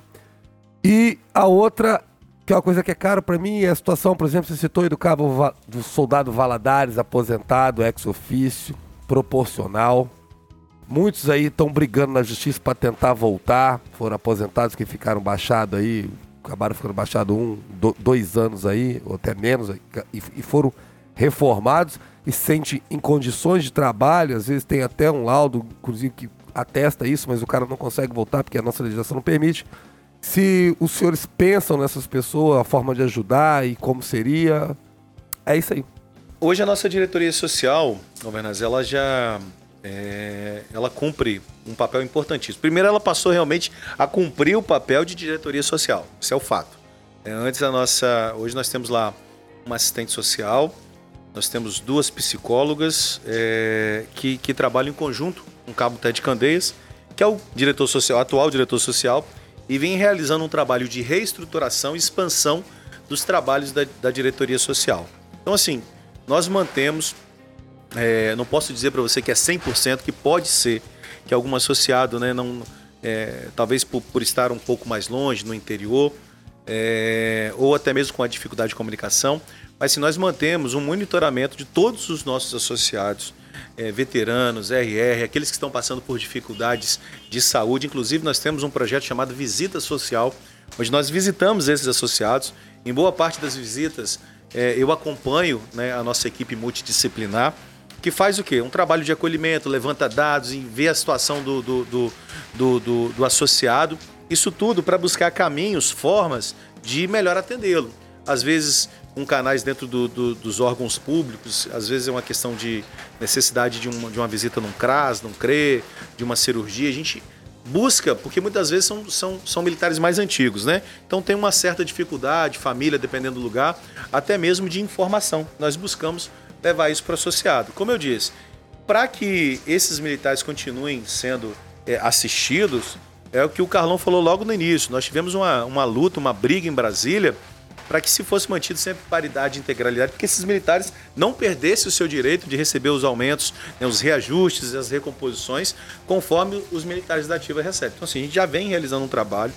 É, é um trabalho que, que, que é extremamente gratificante, né, você poder estar tá estendendo é, a, as suas mãos para poder ajudar esses militares que sustentaram a nossa polícia, o nosso bombeiro nas costas durante anos e muitas vezes em momentos extremamente difíceis, né? momentos que nós passamos por, um, por, um, por uma administração militar né? dentro do país, depois por uma reestruturação onde nós praticamente fomos deixados fora da Constituição de 88. Então, sim, são militares que tinham uma realidade diferente e hoje eles vêm se adaptando à, à nova realidade, mas passam por algumas dificuldades. Então a gente mantém esse monitoramento para eles aí, para poder buscar é, ajudá-los da melhor forma possível. É difícil de você é, é, é, tratar na assim, de forma muito geral, generalizada, porque cada um tem uma, uma demanda específica. Então eu posso estar tá errando aqui dizendo para você questões específicas. A gente, a gente busca atendê-los, conhecer a necessidade de atender de uma forma geral. Da, do, dos eventos esportivos, uma coisa que nós né, instituímos, na verdade, trouxemos de, né, de volta à Associação dos Cabos e Soldados foi a, a, a, ação integrada. A ação integrada ela acontece no mês de, de de agosto, que se comemora o Dia do Soldado, dia 1 de agosto, ao dia 31 de dezembro. É, antigamente ela funcionava só do dia 1 de agosto né, ao, dia, ao dia 31. Porém, é, um mês para você preparar a atividade, para você poder estender de uma forma muito mais ampla os trabalhos que são realizados, talvez na região metropolitana e que, que quer levar para o interior, é, é muito pouco. Então, nós estendemos do dia 1 de agosto até o dia 31 de dezembro a ação integrada. O que, que essa ação integrada faz? Ela traz para nós ciclos de palestras, a, a questão da, da, da, atenção à saúde mental dos militares. Nós percebemos a nossa, a nossa, a nossa diretoria, a nossa gestão, ela é pioneira na, na, na, no tratamento da saúde mental dos militares. É a única entidade representativa no estado do Espírito Santo que disponibiliza lá psicólogo, disponibiliza assistente social, tudo isso 0800 de graça para o nosso associado. E depois nós descobrimos a necessidade também para os familiares. Então, nós atendemos lá os dependentes. Hoje já tem uma fila de espera. Confesso a você que é desafiador, porque realizar um trabalho desse é um trabalho que você tem que ter muito profissionalismo, despende recursos da, da associação e nós estamos ali tomando conta de uma parte que talvez deveria ser do Estado. O Estado deveria estar tomando conta, mas nós, policiais militares ali, diretores da Associação dos Cabos de Soldados, entendemos que se nós não cuidarmos, né, pode chegar a um, a, um, a um mal maior. Então, assim, essa ação integrada ela serve nesse final de ano para estender todas as nossas atividades de forma muito mais uniforme, uniforme por interior do Estado. E dentro da programação do nosso planejamento, nós já desenvolvemos ações como a Copa CS, é a terceira edição agora, é, diga-se de passagem, no ano passado, transmitida ao vivo, uma Copa que, que buscou aí para o dia da. Infelizmente, nós não pudemos ter a, a torcida, né? Porque estava vivendo um momento de pandemia, mas foi uma Copa que reuniu é, a, a, o nono batalhão, a disputa entre o nono batalhão e o Corpo de Bombeiros. E foi assistido a nível de, de estado, porque nós também transmitimos essa. Corpo de Bombeiro que foi convidado após esse campeonato para participar do campeonato na, na Europa. Isso aí, um campeonato mundial.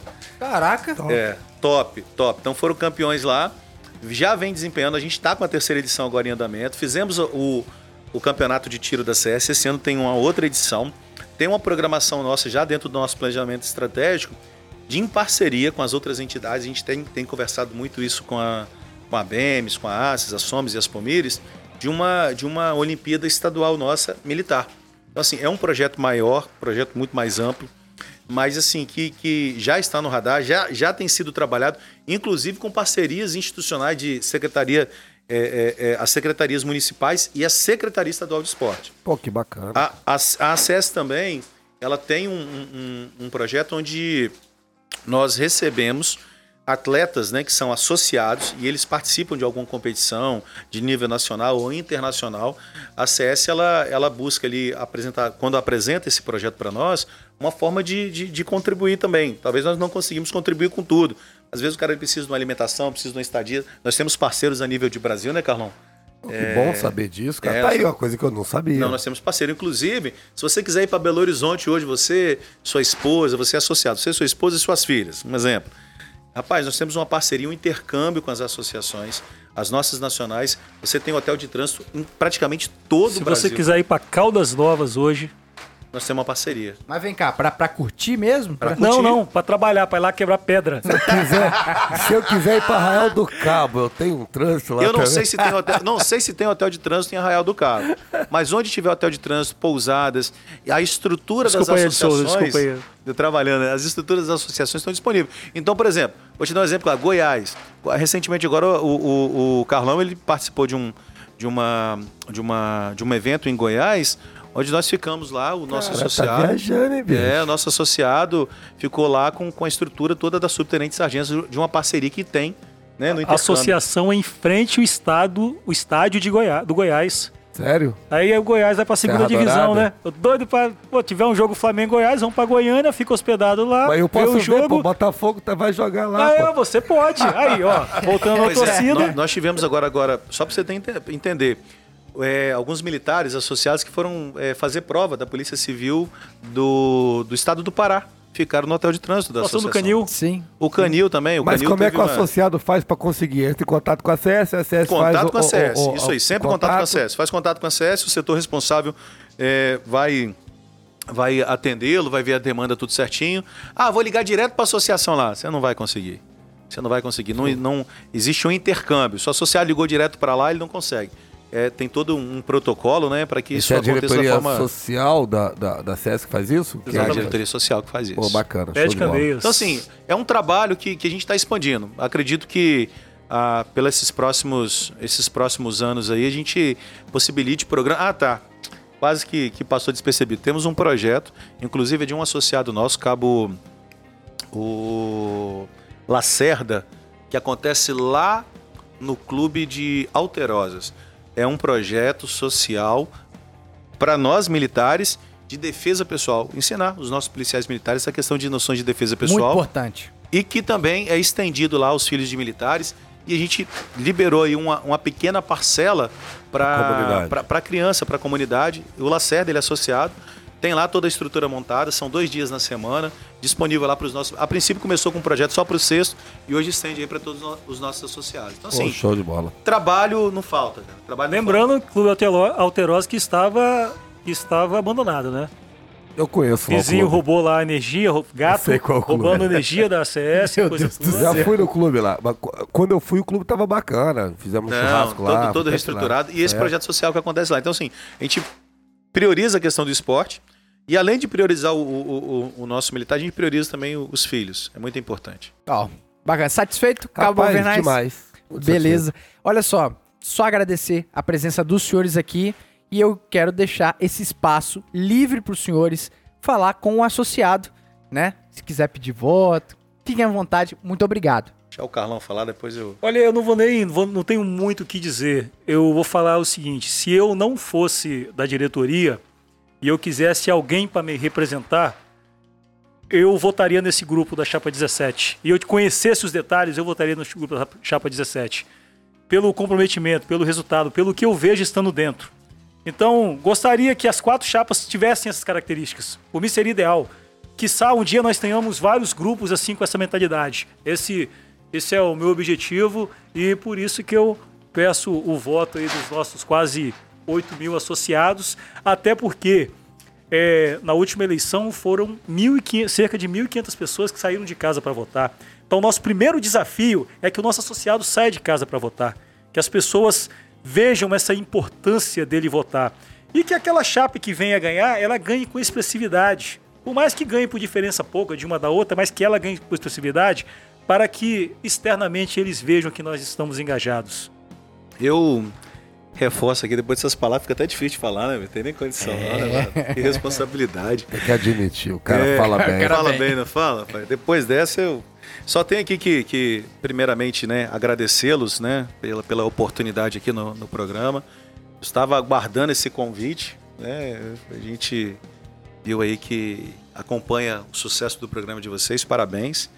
Agradecer a Deus pela oportunidade, acredito que primeiramente a Ele, né, pela oportunidade, tanto de Sempre. estar aqui, quanto de estar à frente da Associação dos Cabos e Soldados. Como eu disse no início, é um desafio, é algo que, que nos enche de orgulho.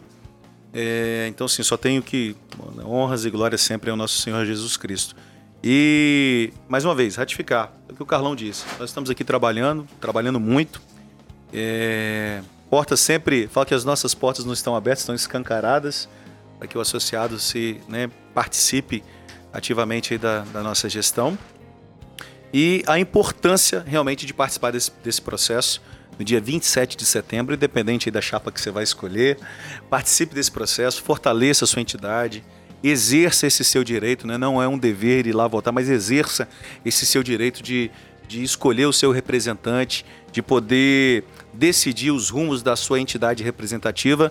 E eu gosto de frisar sempre que é a maior entidade representativa do Estado do Espírito Santo, na classe dos policiais e bombeiros militares. Então não perca essa oportunidade. E nós estamos aí, firmes e fortes, trabalhando. Né, com fé em Deus, vamos estar disputando essa reeleição né, pela chapa 17. né, sempre com o nosso, nosso, nosso lema aqui, que é representatividade com atitude de transparência. Então, dia 27 de setembro, você tem um compromisso com a sua entidade, você tem um compromisso com a sua categoria, com as eleições da SES 2021. E se eu puder aqui, podemos pedir aqui? Pode? Pode pedir? Por favor.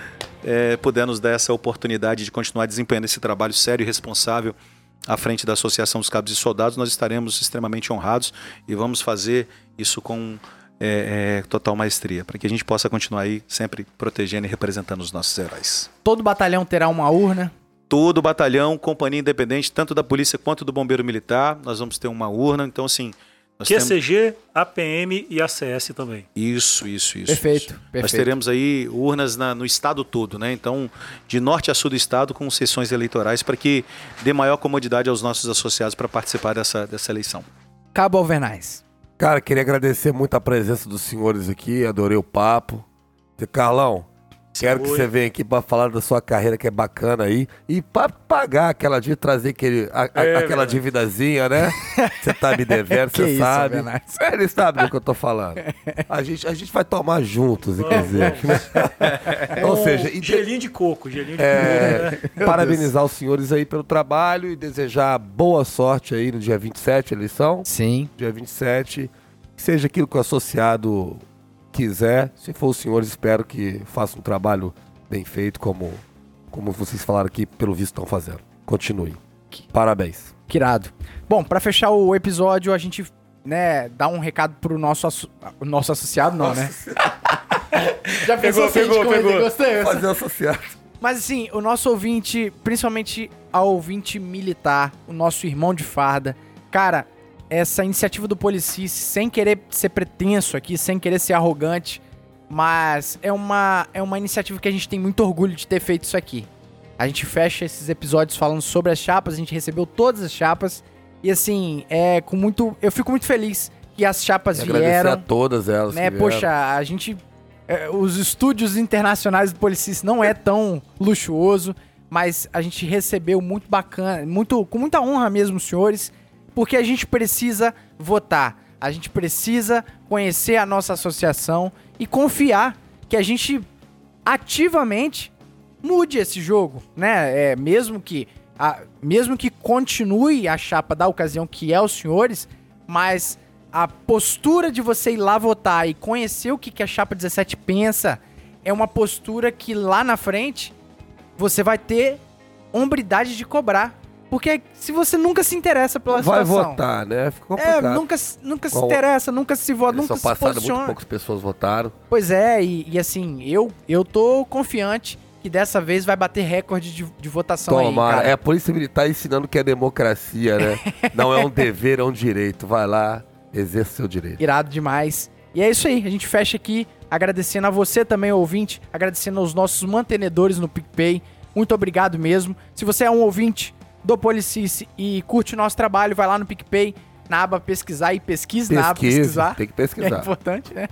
Mas vai lá, Policice, na aba pesquisar, vai encontrar a nossa logo e os nossos planos de assinatura. E a sua ajuda é muito bem-vinda. E de igual forma aí, a gente agradece a todos que estão compartilhando o nosso conteúdo e a todos que se propuseram a fazer isso se tornar realidade. Muito obrigado. E é isso aí, sem mais delongas, vamos fechando aqui para mais um episódio. Fiquem com Deus, até a próxima aí. Tchau!